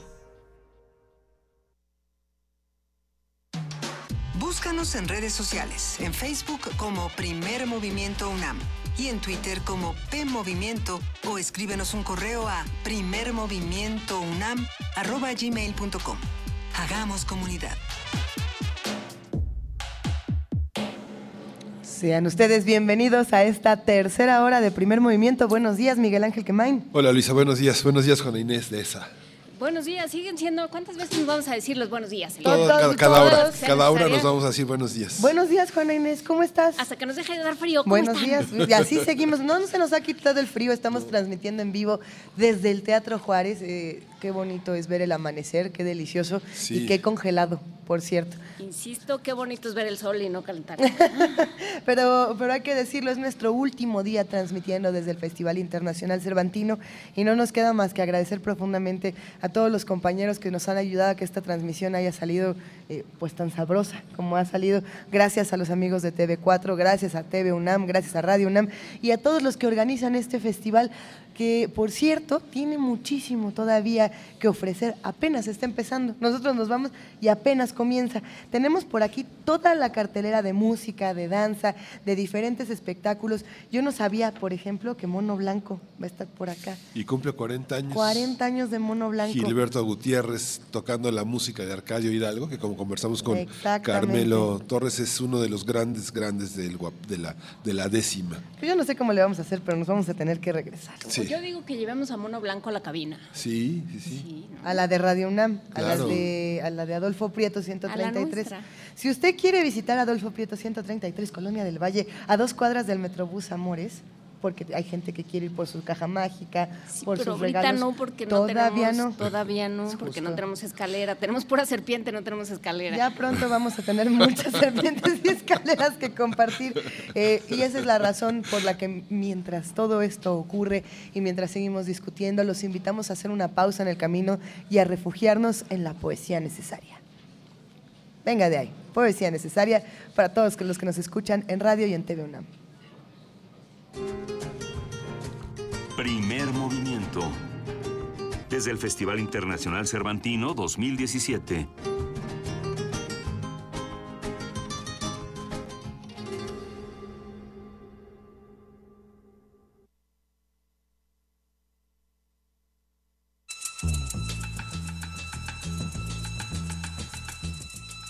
Es hora de poesía necesaria.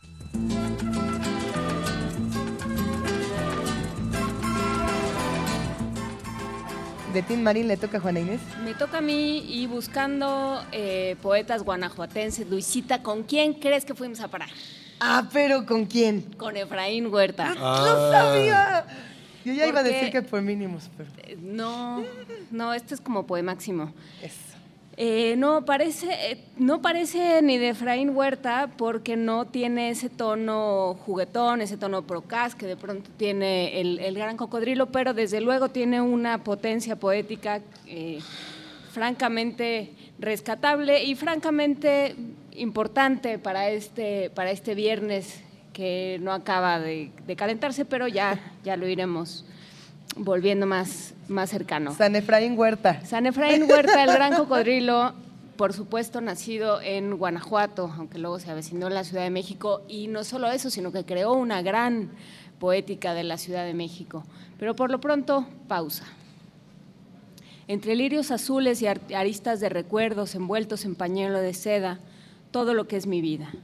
Desecha en una raya de la noche, en ese vidrio que sangra en la ventana sobre tus hombros, entre la luz y el cadáver de una hora, mi vida, sin cantos, sin esquinas, lenta y precisa, acostada en los días en el nivel de la lluvia y el frío, vestida de reflejos, esbelta, distraída, te presentas junto a la novedad de verme solo. Te sonríes y el dibujo de tu boca ya lanza en fuga los silencios y los lirios. El pañuelo que vuela abandonado sin haber memorizado un camino, un descanso, una futura ausencia. Mi soledad te huye. Este humo pretende perforar las paredes. El agua se desbanda por el suelo. Tu retrato se desconoce tuyo. Mi soledad me pertenece. Nunca se cansó tanto el vidrio del reloj como ahora, anotando tus senos, tus cabellos, tu asombro enfrente de mi angustia. Entre ruidos delirios parece tu recuerdo, se ahoga tu perfil, y mi vida camina inmersa en lo absoluto de las noches, sin gritarte, sin verte.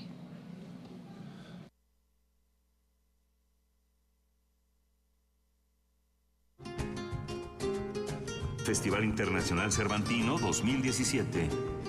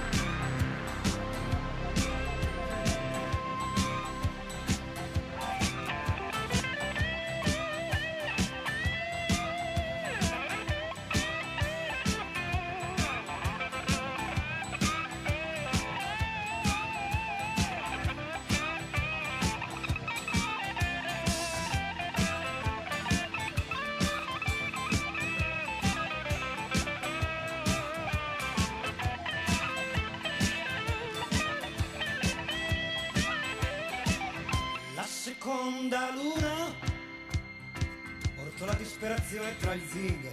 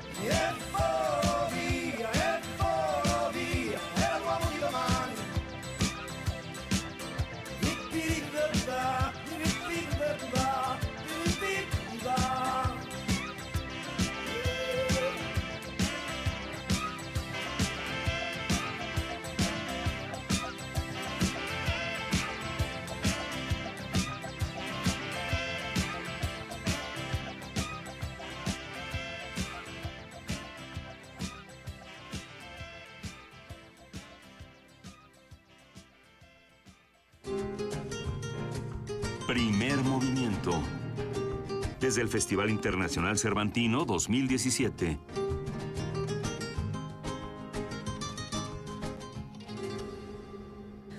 La canción que acabamos de escuchar es de Lucho Dala, La Última Luna, una petición de Amauri Epaminondas, a quien le mandamos un gran abrazo. Si tienen peticiones musicales, si quieren hacer su curaduría con nosotros, recuerden que estamos en arroba PMovimiento, en diagonal Primer Movimiento UNAM, en arroba Radio UNAM, en arroba TV UNAM y en todas las redes sociales que ustedes puedan imaginar si nos escriben con el hashtag Cervantino 2017 con el hashtag Primer Movimiento TV. Ya no, ya no sé ni cuántos hashtags tenemos, ya, ya no sé bien a bien cómo, cómo operamos, pero, pero cómo nos divertimos. Eso Yo que estoy viendo desde aquí a Vania Nuche. Es que Tengo frío. hace tanto es- frío que nos vinimos a hacer bolita. No, sí, con aquello de la juntitud, a ver si logramos algo. Vamos a trabajar. ¿Quiénes están juntos en esta mesa? Nomás para antojarle a los que no, no nos están viendo a través de Facebook Live en TV UNAM. Vania Nuche, Antonio Quijano, Luisa Iglesias, Hola. Miguel Ángel Quemain, Amalia Fernández y yo, porque nos vamos al radioteatro.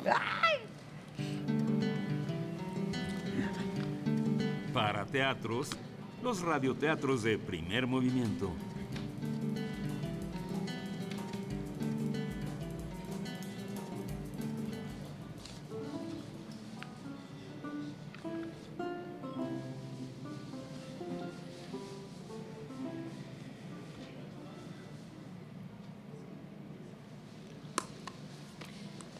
La Vuelta de Don Quijote, de los cuentos de Polidoro, libros del Rincón y Salvat, 1988, versión de Cristina, Cristina Gudiño Kiefer.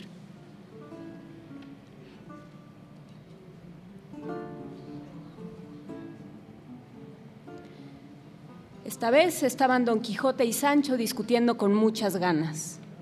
Te digo, Sancho, que no hay nada mejor que ser caballero andante.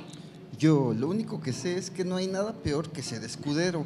Se pasa mucha hambre, mucho frío y se reciben muchos palos sin tener la culpa de nada. Pero no pudieron seguir hablando porque una voz atronadora los interrumpió.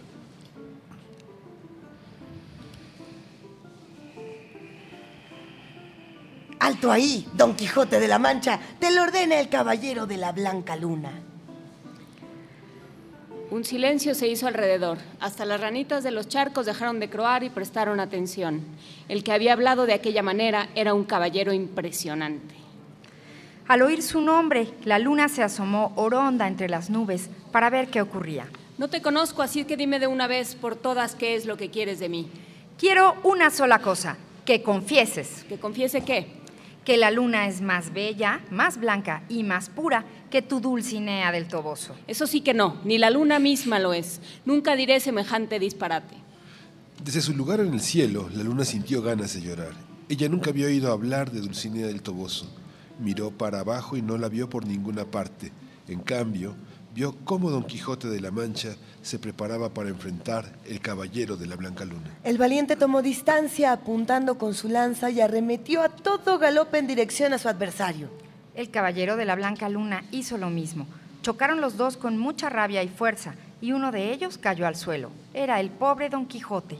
Sancho, como siempre, corrió a ayudarlo, pero el caballero de la Blanca Luna se le adelantó. Se inclinó sobre Don Quijote y le preguntó. ¿Y?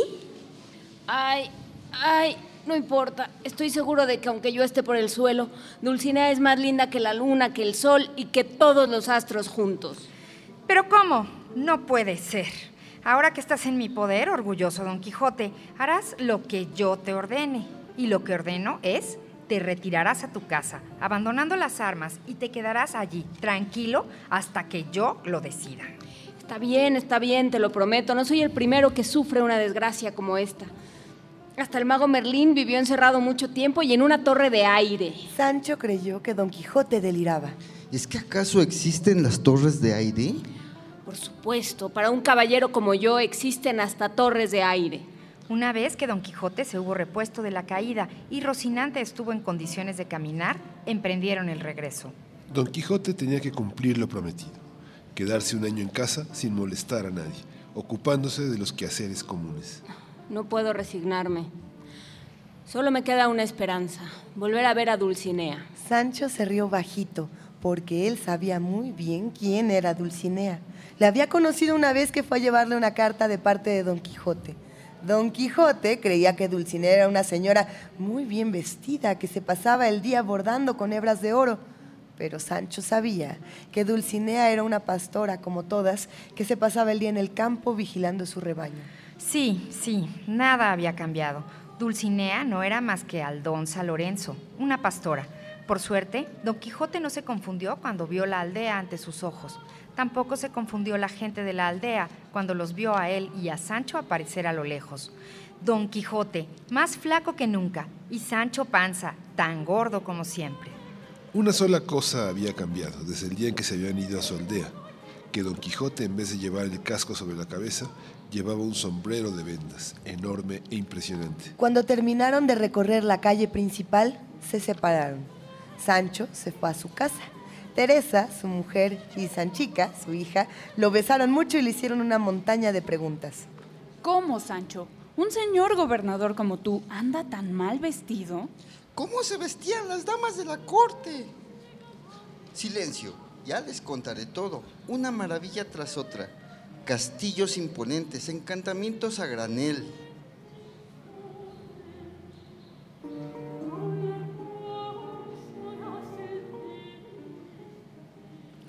Así se quedaron los tres muy contentos, contando las monedas que Sancho había traído y escuchando sin parar las famosas aventuras que junto a Don Quijote había pasado. Mientras tanto, el cura de la aldea y un estudiante preguntón que se llamaba Sansón Carrasco conversaban con Don Quijote. Así que un tal caballero de la Blanca Luna le hizo prometer que se quedaría un año en casa. Le preguntaba el señor cura mientras guiñaba un ojo al estudiante. Eso mismo. Don Quijote miró al estudiante y pensó, qué parecidos son el caballero de la Blanca Luna y Sansón Carrasco. Y no se equivocaba. Sansón Carrasco y el caballero de la Blanca Luna no solo se parecían, sino que eran la misma persona. ¿Qué había ocurrido? Que el estudiante Sansón Carrasco se había disfrazado de caballero andante y había tendido una trampa a Don Quijote. El cura estaba de acuerdo con el estudiante porque pensaba que aquel iba a ser un remedio definitivo para que Don Quijote se dejara de andar por ahí buscando aventuras. Y todos juntos, el cura, el estudiante, la sobrina de Don Quijote y el ama de llaves, empezaron a aconsejarle como si fuera un niño. Ya está muy viejo para andar por ahí. Es usted un señor muy importante para arriesgar su vida por los caminos. La culpa de todo la tienen los libros de caballería. No debe leerlos más. Le pedía el ama que había quemado ya unos cuantos de aquellos libros para que Don Quijote no los viera en adelante.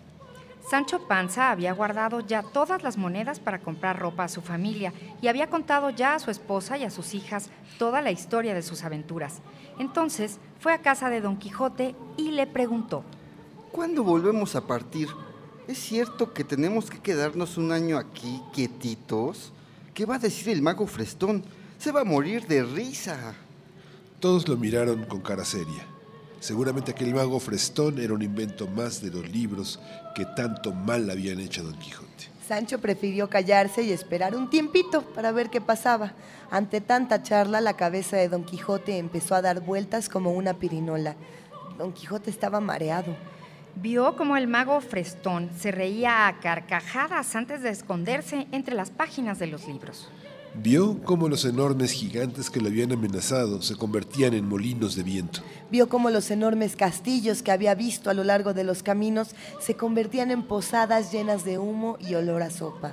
Vio cómo las duquesas, marquesas, princesas y damas de la corte se convertían en pastoras y aldeanas. Vio cómo los ejércitos famosos que había enfrentado con tanto valor se convertían en rebaños de ovejas. Y se sintió tan mal que pidió permiso y se fue derechito a la cama. Durmió muchas horas, profundamente.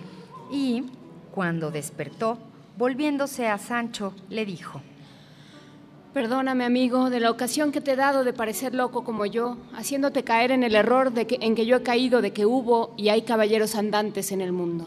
Ay, no se muera vuestra merced, señor mío. Si no tome mi consejo y viva muchos años, porque la mayor locura que puede hacer un hombre en esta vida es dejarse morir sin más ni más, sin que nadie le mate ni otras manos le acaben que las de la melancolía. Mire, no sea perezoso, sino levántese de esa cama y vámonos al campo vestidos de pastores, como tenemos concertados. Quizá tras alguna mata hallaremos a la señora doña Dulcinea desencantada, que no haya más que ver.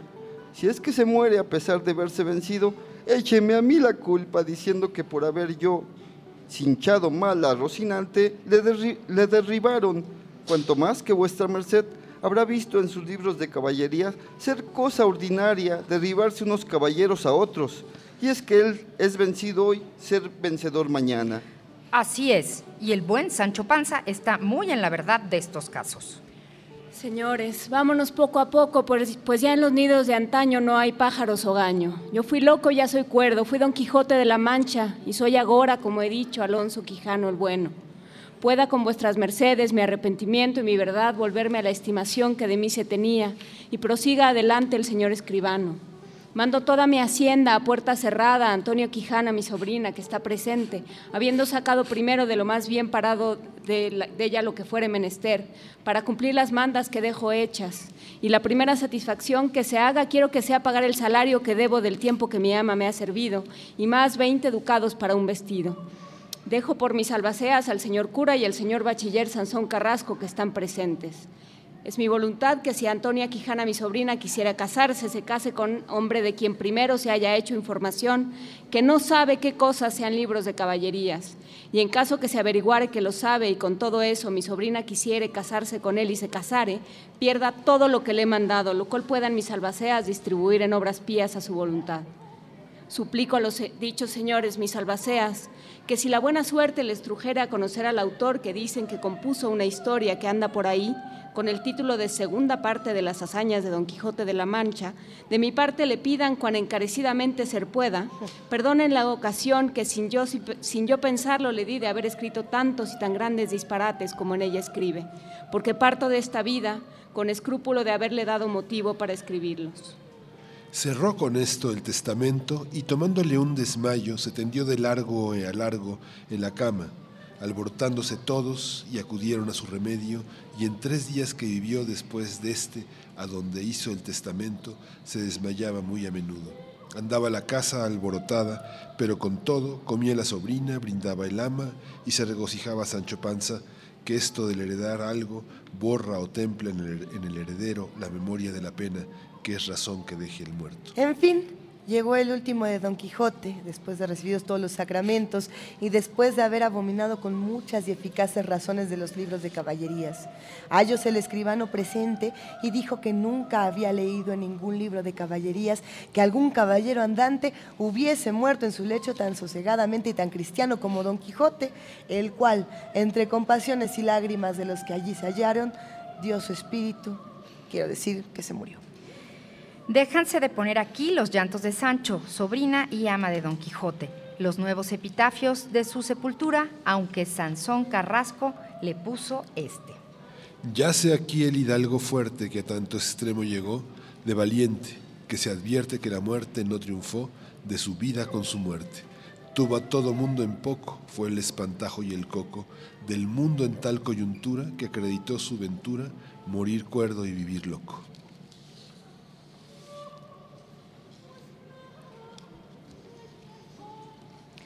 De los cuentos de Polidoro, La Vuelta de Don Quijote, editado por Salvat en 1988, versión de Cristina Gudiño Kiefer.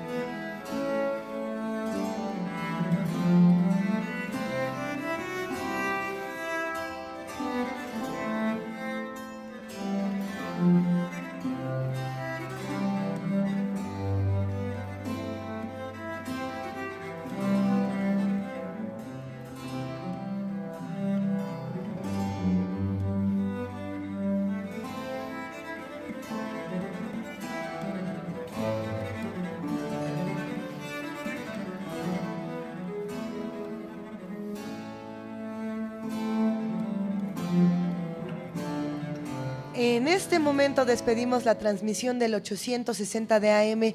Gracias a todos los que nos permitieron transitar desde Guanajuato hasta el lugar en el que se encuentren. Los abrazamos y los dejamos con su programación habitual aquí en Radio UNAM y los invitamos a los que quieran continuar con Primer Movimiento a que nos sintonicen a través de radio y de TV UNAM en FM o en el canal 20.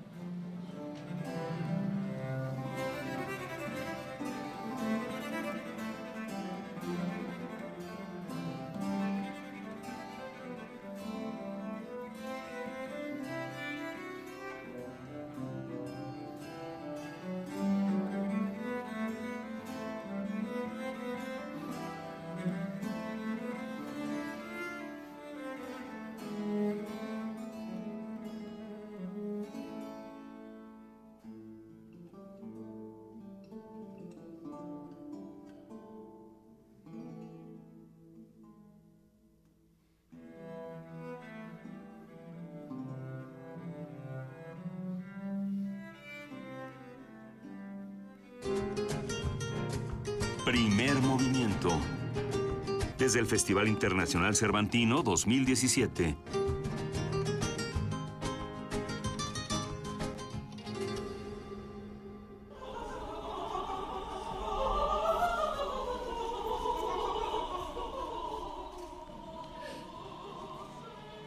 Vania Nuche, ¿qué estamos escuchando el día de hoy? Buenos días. Hola, muy buenos días a todos. Estamos escuchando un fragmento de, de la ópera OM21 Anacleto Morones, que nos fuimos allá a verla. Entonces, bueno, esta, esta ópera es del compositor Víctor Rasgado, quien es considerado uno de los representantes más importantes de la ópera mexicana. Esta ópera, OM21, Anacleto Morones, cuenta la historia de un santero en el pueblo de Amula que abusó de la confianza de todos aquellos que iban en su auxilio y que lo buscaban para sanar sus males. O sea, los engañaba. Ajá, abusaba de su confianza y se aprovechaba de su, Buena de fe. su ingenuidad. Exactamente. Sobre todo de las mujeres. Y bueno, su efectividad en los remedios lo hizo famoso en la región hasta que lo metieron a la cárcel acusado de brujería. A ver, nada más para, y no, y no por hacer, no ven afán de quemar la, o- la- la ópera ni, ni de contar la historia. Él tenía, digamos, relaciones sexuales con muchas mujeres del pueblo, Sí, pues, pero ninguna lo confesaba. Ninguna lo, exactamente, no lo, no lo evidenciaban a- ante el pueblo porque es justamente un reflejo de la cultura mexicana, de las creencias eh, pues cristianas, tiene mucho que ver con la religión, entonces habla del sexo, de, de la traición, es una obra basada en el cuento eh, homónimo Anacleto Morones del escritor Juan Rulfo, que está incluido en su obra de 1953, El llano en llamas. Eh, muestra la cultura popular religiosa mexicana a través de un lenguaje contemporáneo que se acompaña de momentos de musicalización dramáticos y contrastantes para presentar al público una dualidad de tragedia y comedia en torno a justamente temas eh, de sexo, religión, ambición y traición.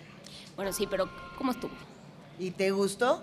Ajá. Estuvo muy interesante, fue, fue diferente. Sinceramente, no me gustó. A mí no me gustó, pero bueno, es una Pero- propuesta interesante porque juegan mucho con eh, los silencios. También hay como una complicidad entre eh, pues las actuaciones, los actores. eh, en esos silencios, su, su gestualidad, sus movimientos expresan lo que propiamente eh, la música no, no señala en, en los movimientos específicos. ¿no? Oye, Vani, es que justamente eh, los que estábamos afuera del teatro principal esperando a ver la respuesta de, de- de las personas que, que estuvieron en esta presentación, salían diciendo o la, la amo o la odio. Es este tipo de presentaciones que, que por las mismas ideas que presentan, por el mismo montaje, se vuelven radicales en el mejor sentido de la palabra, Sí. es decir, eh, que realmente te dan un, un- un buen golpe. Eh, independientemente de si, si lo amaste o lo odias, algo pasó en Sí, tu sí, ser. bueno, claro que es un, es un juicio personal, no tiene nada que ver con, con la calidad del- de la puesta en escena, que es muy buena, es muy interesante, es innovadora, por supuesto las actuaciones sensacionales, las mujeres tenían unas voces impresionantes. Los vestuarios decían también, ¿no? Sí. El- el- toda la, la producción escénica y la, la dirección de arte creo que fue interesante. Sí, también todo, o sea, todo el movimiento, la escenografía, la dirección de arte, los vestuarios, todo fue impresionante. Entonces, si tienen eh, posibilidad de verla en alguna otra ocasión, pues pues dense una vuelta eh, al Cervantino. Vamos a escuchar justamente eh, un audio de esta, de esta ópera en la que eh, escuchamos estas Venga. sensacionales voces de las mujeres reclamando al, a- A pues, al que difamaba exactamente a Anacleto Morones.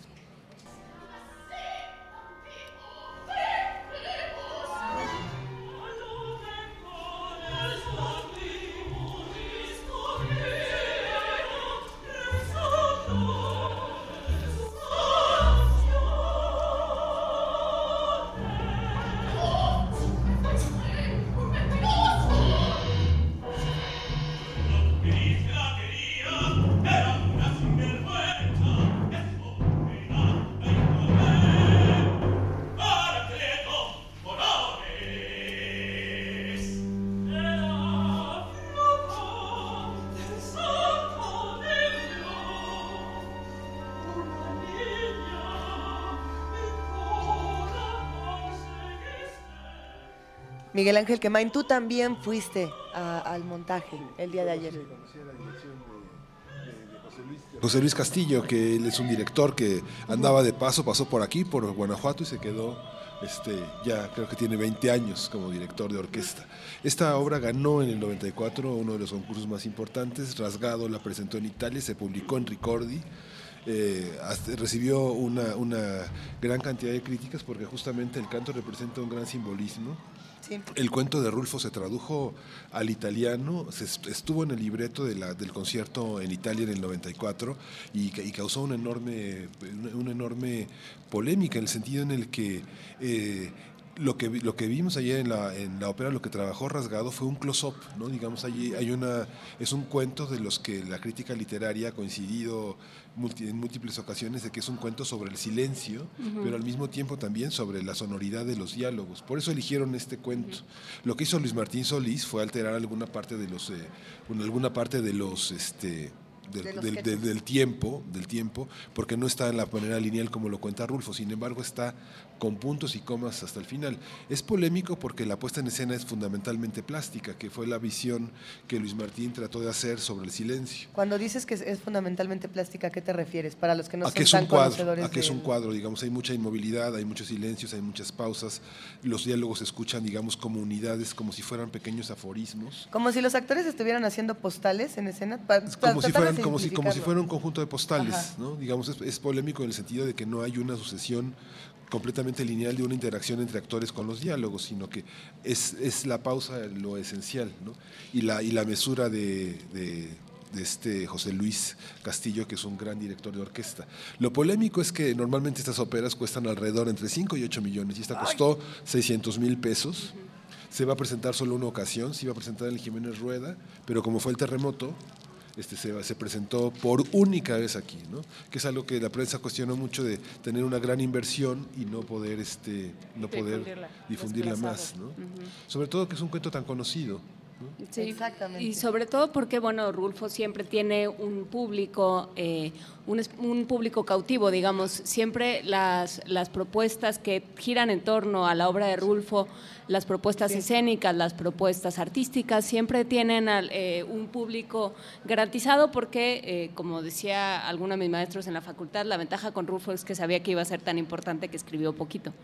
Entonces, este, entonces bueno, pues se conoce El Llano en Llamas, se conoce Anacleto Morones, se conoce este personaje de Lucas Lucatero que siempre está jugando entre, eh, entre eh, ser un farsante y eh, ser alguien que, eh, que más bien le devuelve al pueblo aquello que, el, eh, aquello que están pensando, aquello que están deseando, ¿no? Y se juega mucho con los deseos, con los silencios, Sí. como dices, Miguel Ángel, y con las diferentes voces hasta del del entorno. Ya también eh, que el manejo de la luz y de los colores es interesante. Sí. Que, que está como todo en, en sepias, ¿no? Sí. hacen, pues sí, juego de luz, el movimiento de la escenografía también es, o sea, es lo que, justo lo que decía, o sea, esos silencios en los que de pronto la música se apaga, pero la, la gestualidad de los actores te sigue hablando, te sigue, eh, sigue generando sonido, vaya, la analogía. Ah, está es, es impresionante. Entonces vamos ya con el último eh, audio justo de cuando ya es eh, el final de, de esta ópera. Vamos a escucharlo.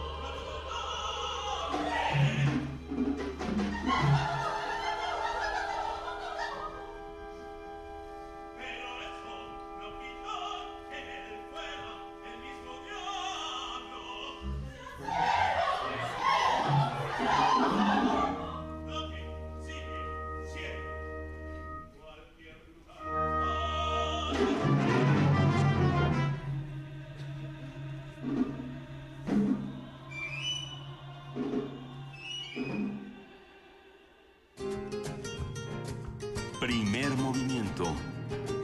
Desde el Festival Internacional Cervantino 2017.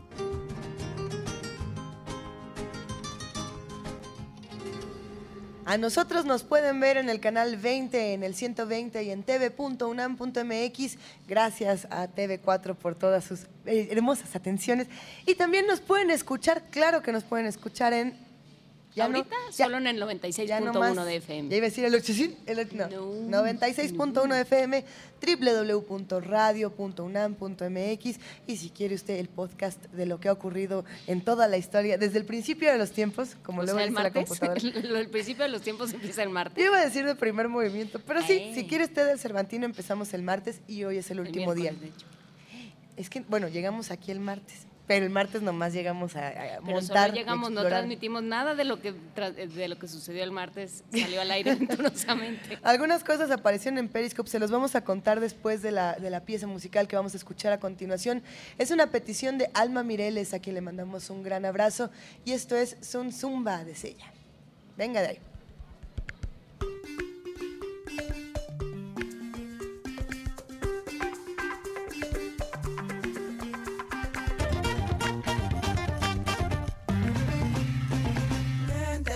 Sumba en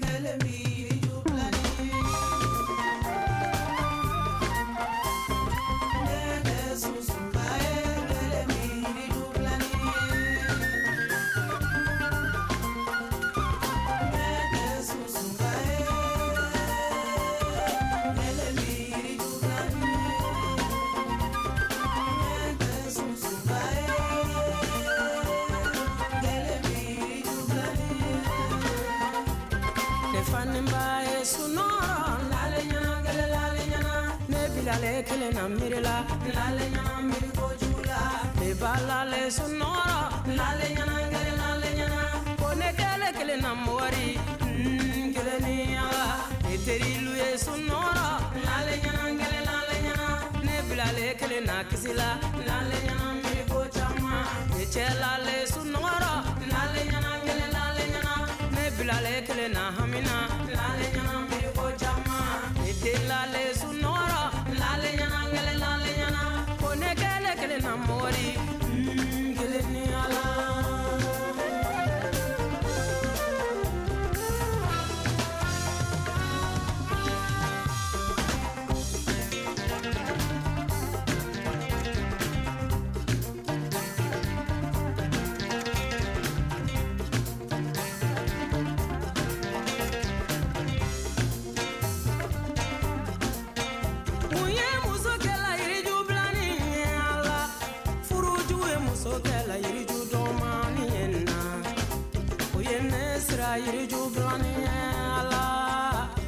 Bɛ muso kɛ yiriju bilan ye jigintanya ye mɔgɔ kɛla yiriju dɔmani ye a la o nɔ ne sira yiriju bilani ye mun bɛ muso kɛ yiriju bilan ye la a ma kɛ ni ntanya ye mɔgɔ kɛla yiriju dɔgɔmani ye na o nɔ ne sɛgɛn Ngeke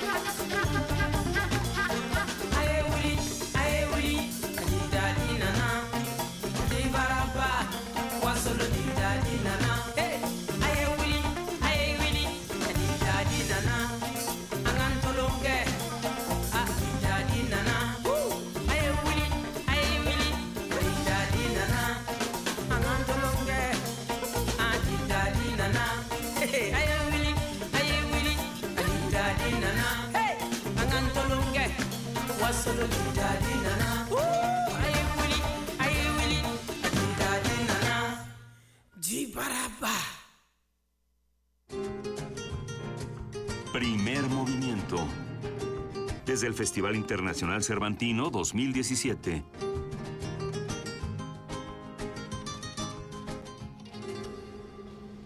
Seguimos aquí transmitiendo desde el Cervantino y además de toda la oferta cultural, artística, creativa que tiene este festival, hay que decir que eh, la capital misma, Guanajuato capital, tiene una serie de leyendas, de callejones, de rincones fascinantes que uno puede recorrer todos y cada uno de los días. Uno no se aburre en este maravilloso lugar. Eh, les quiero contar que además de las grandes experiencias que hemos tenido en el festival, pudimos darnos un pequeño ratito para hacer nuestras exploraciones anuales, eh, que ya se volvió un ritual anual para los que somos parte del primer movimiento, de, buscar las leyendas y las tradiciones y los mitos que tienen, que tienen las ciudades. Para los que recuerdan nuestra transmisión del año pasado, nos quedamos todos juntos en un hotel donde empezamos a decir, eh, en esta construcción de las atmósferas, que algo muy misterioso ocurría en el elevador. Detrás del elevador chillaba. El elevador chillaba y chillaba como, como una mujer. Ay, me, me asustaste, Así Miguel mismo. Ángel, que May no lo vi venir. Ay, pero no sabía ni de dónde salió. Bueno, yo he estado muy asustona porque así es una, ¿verdad? Pero lo interesante justamente es que grabamos estas imágenes y las subimos a, a un texto de Tierra Adentro, que es un texto que habla de cómo se construyen atmósferas, de cómo le hacemos para llegar a estos lugares mágicos, estos lugares de encantamientos, como decíamos fuera del aire, donde todo puede suceder, donde estamos tan rodeados de historias, tan rodeados de tradiciones que, que estamos dispuestos a creer en, en lo increíble. ¿no? Y eso es una maravilla. Fuimos, dime, Juana Inés. No, estaba pensando eh, también en, en esta atmósfera cervantina y, y quijotesca, Claro. donde, donde uno va volcando aquello que tiene en el imaginario, que tiene en la cabeza, que, tiene, que le está dando vueltas en el espíritu, lo va volcando sobre los sitios. Y de esa manera también las ciudades se van llenando de leyendas y se van llenando de personajes que se aparecen, los lugares también. Saludos a la niña de Radio UNAM. La niña de Radio UNAM. Bueno, a ver, nosotros nos fuimos al, al Museo de las Momias de Guanajuato, por supuesto, que es un, un espacio verdaderamente bello. A mí me parece que es eh, muy enriquecedor siempre re- regresar a nuestras raíces y explorar un poco de lo que somos y de lo que fuimos. Y de igual manera eh, nos fuimos al, al Castillo de Santa Cecilia, donde se rumora por ahí que pues es un, un espacio con mucha historia, esta construcción medieval que está en la, en la parte panorámica, en la, si no me equivoco, en, en esta parte donde puede uno ver toda, todo Guanajuato. Fría Saldívar me está tratando de decir algo, pero mejor yo te digo que te vengas a sentar y nos cuentes. Pero eh, sucede, y Frida dice, no lo sé. Frida se está resistiendo. No lo sé. A ver, hay muchas historias que, que contar de ese lugar. Por supuesto que nos metimos a investigar un poco de la tradición de, de este, de este castillo que después fue hotel. Ujú. Muchos decían que si una reina fue asesinada ahí, que si se aparece la llorona, que si en el cuarto 403, que si en el 117. Y, y tuvimos el placer de que en este, en este hotel, en este castillo, nos dieran la oportunidad de pasar una noche en una de las habitaciones em- embrujadas, por ¿Y qué así pasó? decirlo. Absolutamente nada. Pero nos divertimos mucho construyendo atmósferas y hablando de todas estas leyendas, sobre todo con muchos de los radioescuchas que hacen comunidad con nosotros y que nos acompañaron hoy a, a la medianoche en Periscope. Estuvimos transmitiendo, estuvimos discutiendo, contando un poco de lo que también significa para nosotros el viernes 13, que es este cierre para nosotros de la transmisión del Festival Internacional Cervantino y que como siempre está cargado de leyendas, cargado de emociones, de tradiciones. Yo creo que todos tenemos por ahí un, un susto inexplicable y no importa si lo podemos justificar con la ciencia o no, lo interesante es cómo reaccionamos nosotros como humanos ante, ante esto que es desconocido, que puede ser una manifestación artística, que puede ser un fenómeno científico, puede ser cualquier cosa. Bueno, no lo sé, uno se apasiona con estos temas. ¿Ustedes cómo ven? Es del siglo XVII en el Ah. Cerro de San Javier, dice eh, Frida Saldívar. Del Castillo de en Santa un papelito, Cecilia. el Castillo de Santa Cecilia es del siglo XVII, como buena parte de las construcciones, salvo eh, algunas otras, como Sí. ya mencionaba eh, Antonio Quijano, la casa del Conde Rull, que es de estilo de neoclásico, y eso la, la data en otro momento histórico, pero sí más hacia el siglo XVIII, Sí. la- el neoclásico. Sí. ¿Qué pasa, Miguel Ángel? Lo vemos muy pensativo a Miguel Ángel, después de su momento fantasmal. No, bueno, uno, uno de los fantasmas que regresó a Guanajuato, que estaba muy oscurecido por, digamos, por toda esa dimensión contemporánea, fue Ruelas. ¿no? Eh, Fue Ruelas, digamos que era un fantasma en la que uno llegaba al Cervantino y uno veía los entremeses y tal vez era lo que menos se quería ver porque siempre estaba, es una tradición que permanece a lo largo del año. no ¿Crees que solo- se ninguneaba? No, no se ninguneaba, sino que desaparecía ante la oportunidad que tenía el visitante de ver en Guanajuato espectáculos internacionales que solo se podían ver una o dos veces y los eh, entremeses se despreciaban un poco porque si uno ve todavía los entremeses, como pasa también con las estudiantinas, está, está el público es un público muy local que está este, es- es- son los vecinos, porque tienen a uno o dos de sus familiares que actúan, que están este, como parte de la multitud que rodea a los entremeses. Y ahora, y Ruelas nunca sabe quién es. Yo cuando había anunciado el proyecto Ruelas, yo pensaba, las personas que no saben ni qué es Ruelas, ni qué es, qué será Ruelas, ¿no?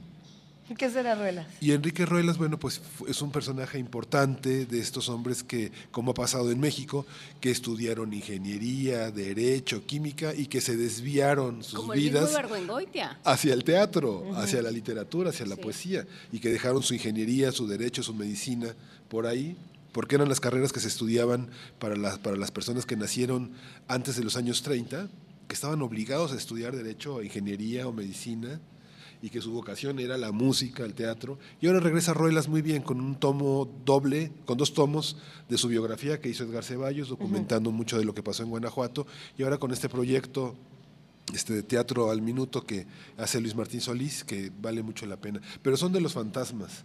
Pero sí, Guanajuato está lleno de leyendas. Me contaba un- alguna vez María Luisa Mendoza, lo escribió en Conmigo, Contigo, con nosotros tres, una novela. Conmigo, contigo, con, Con nosotros tres, una- Ok. novela- ¿La China Mendoza? ¿Te La estás China refiriendo a la Mendoza. China Mendoza? que es de Guanajuato, que es, que es de Guanajuato. Ella escribió ese libro y una de las venganzas es que hubo un hombre que empezó desde abajo, un ninguneado, un hombre que fue muy, este, muy ninguneado por la sociedad eh, guanajuatense. en la y que finalmente logró ser uno de los hombres más ricos en el siglo XX y que empezó a, cobra- a comprar todas las casas del centro y empezó a tapiarlas, a tapiar las ventanas y a cerrar esas casas que era una especie de venganza contra las personas que Para que no pudieran ver. para que no pudieran apropiarse de esas, de esas casas. Un poco empezó a comprar y a comprar y a comprar casas, ¿no? Y todavía vemos algunas casas que son que tienen la fachada, pero son lotes baldíos y algunas casas que les han roto los vidrios y detrás del vidrio roto hay una tapia de ladrillos. Miguel. Ángel, ¿dónde leyenda podemos. ¿dónde podemos leer más de todo esto que Contigo, nos conmigo, cuentas? con nosotros tres, una novela de la China Mendoza, pero la China Mendoza lo cuenta que, es, editado? que es real, está en lecturas mexicanas. Y lo, lo cuenta como también como algo real. Está basada su novela en esa, en esa venganza. En algún pasaje lo, lo comentó Ibargüengoitia, que es esa venganza de, este, de la gente que viene de abajo y que luego se apropia de lugares de los que fue echado. ¿no? No, y que yo creo que también parte de, de los, de los fantasmas que pueden recorrer un, un lugar como este, lo hemos de alguna manera estado presente en muchas de nuestras conversaciones desde que empezamos estas transmisiones, como eh, un lugar que se reconoce tan conservador, que, que sea inclusive a través de, de quienes han escrito sobre él, pensando en Ibargüengoitia, pensando en el mismo eh, Efraín Huerta, en la misma China Mendoza, han dicho es un lugar donde eh, sigue siendo la- las costumbres siguen muy arraigadas, la, el conservadurismo, la tradición judeocristiana, eh, lo Sí. estamos viendo en las calles, lo estamos viendo en todos lados. Eh, también hay, hay un fantasma de no entiendo qué es lo que está pasando, no entiendo por qué mi ciudad se ve sitiada por, eh, por, por estos espectáculos que a lo mejor atentan contra una cierta visión de la religiosidad, contra cierta visión de la moral y las buenas costumbres, lo que sea que eso signifique. Y entonces también hay fantasmas de intolerancia y también hay fantasmas de incomprensión de uno y otro lado que poco a poco, si si nos ponemos a ello, podremos ir conjurando, pero con, con muchos esfuerzos. Ah, pero ¿ya es otro fantasma. ¿Ya vieron cómo el tema de los fantasmas sí estaba Sí, bien bonito claro. para cerrar esta transmisión? Sí, sí, sí. Nosotros no queremos volvernos fantasmas eh, en este momento, todavía tenemos mucho que comentar con ustedes.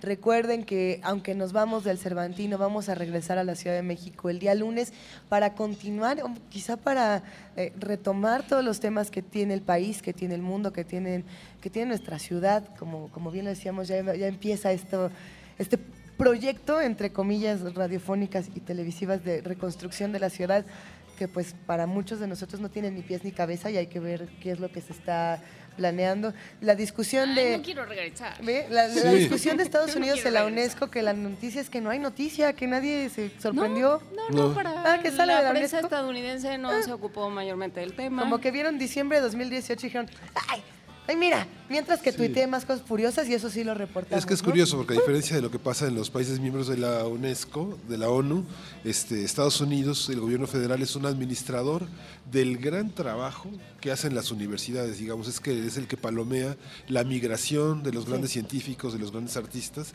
y que el que se salga a Estados Unidos obliga nada más a recomponer los acuerdos. ¿No? Ve, ve nada más. Y, y bueno, y esa es otra. Porque además, si regresamos y regresamos bien, tenemos que hablar de Margarita Zavala. ¿eh? Yo nada más les digo que ya se registró y ustedes ya lo saben, y los que están del otro lado lo saben mejor que nosotros. Ándele. Sí. Y hoy es un viernes, y hoy es un viernes de, de cierres de circulación, muchos, muchos, muchos de Ya los de- muchos de los damnificados, este, que han pedido un dictamen de sus edificios, en este viernes que pusieron casi como ultimátum, hoy a mediodía que se entregara un diagnóstico, van a cerrar Zaragoza, van a cerrar algunas vías en Iztapalapa, Y, y hay que. tratando de presionar al gobierno para que a las seis de la tarde va a empezar ese cierre, que va a ser tremendo, porque Pero- es una, una hora de, de- de llegada y de caos muy fuerte en la ciudad. Justamente, Miguel Ángel, creo que ahí sí es pertinente pedir el entendimiento y la empatía de todos los que están circulando en Sí. sus vehículos en la Ciudad de México y en diferentes espacios. Eh, si, a usted, si usted estuviera en, la En misma situación, ¿qué haría para exigir eh, sus derechos Sí. y para exigir su vivienda? Ni siquiera sus derechos humanos. ¿Qué haría para Sí. defender sus derechos Hoy humanos? tienen que regresar a sus, a sus, a sus, ¿a dónde? ¿Quién sabe? Como dice. Juana Inés, ¿A ¿a, dónde dónde? van a regresar? ¿Qué haría no? si usted no tenía nada desde antes? Como el caso de Juchitán, como el caso de Sí. Morelos, como el caso de San Gregorio, ni nos vayamos tan lejos. Sí. Todo esto lo vamos a seguir discutiendo la próxima semana, pero ha sido un delicioso, una deliciosa zambullida cultural este Festival Internacional Cervantino. Mil gracias a todos los que forman parte de, de esta emisión, por supuesto a TV4, a TV UNAM, a Radio UNAM. Queremos contarles quiénes realizan este programa. Por aquí tenemos esta maravillosa Estamos en el equipo de radio de Primer Movimiento, Frida Saldívar Jiménez en la producción, Francisco Ángeles en la producción, también en la asistencia, en la operación técnica Andrés Ramírez y Antonio Beltrán, en la coordinación de invitados Amalia Fernández, en la asistencia de coordinación de invitados a Miriam Trejo, Antonio Quijano es reportero y está en la redacción, Vania Nuche es reportera y coordinadora de redes sociales, en los sistemas está Fernando Ramírez, José Gutiérrez y en la jefatura de producción Maripaz Jenner y en el servicio social Miguel Verde, Uriel Gámez y estamos en la conducción Juana Inés Deza, Luisa Iglesias y Miguel Ángel Quemain. Se nos está agotando profundamente el tiempo rápidamente, así que le mandamos un abrazo muy profundo a todos nuestros amigos de TV UNAM que nos han permitido también compartir a través del canal 20, del 120. Gracias por esta oportunidad y gracias por volverse parte de esta familia de primer movimiento. Y gracias a, todos los amigos de TV4. Vean nomás que gracias a ustedes nos vimos y pudimos conocer tantas cosas. Ya nos vamos. Eh, gracias por todo. Gracias Festival Internacional Cervantino en esta cuadragésima quinta edición. Y hasta la próxima semana. Sí. Hasta la próxima. Nos despedimos con Huellas del Pasado de Juan de Marcos del disco Distinto, Diferente con los Afro-Cuban All Stars. Ay, nada más. Vámonos con las huellas del pasado. Qué rico. Esto fue Primer Movimiento. El mundo desde la universidad en el Festival Internacional Cervantino. ¿En qué?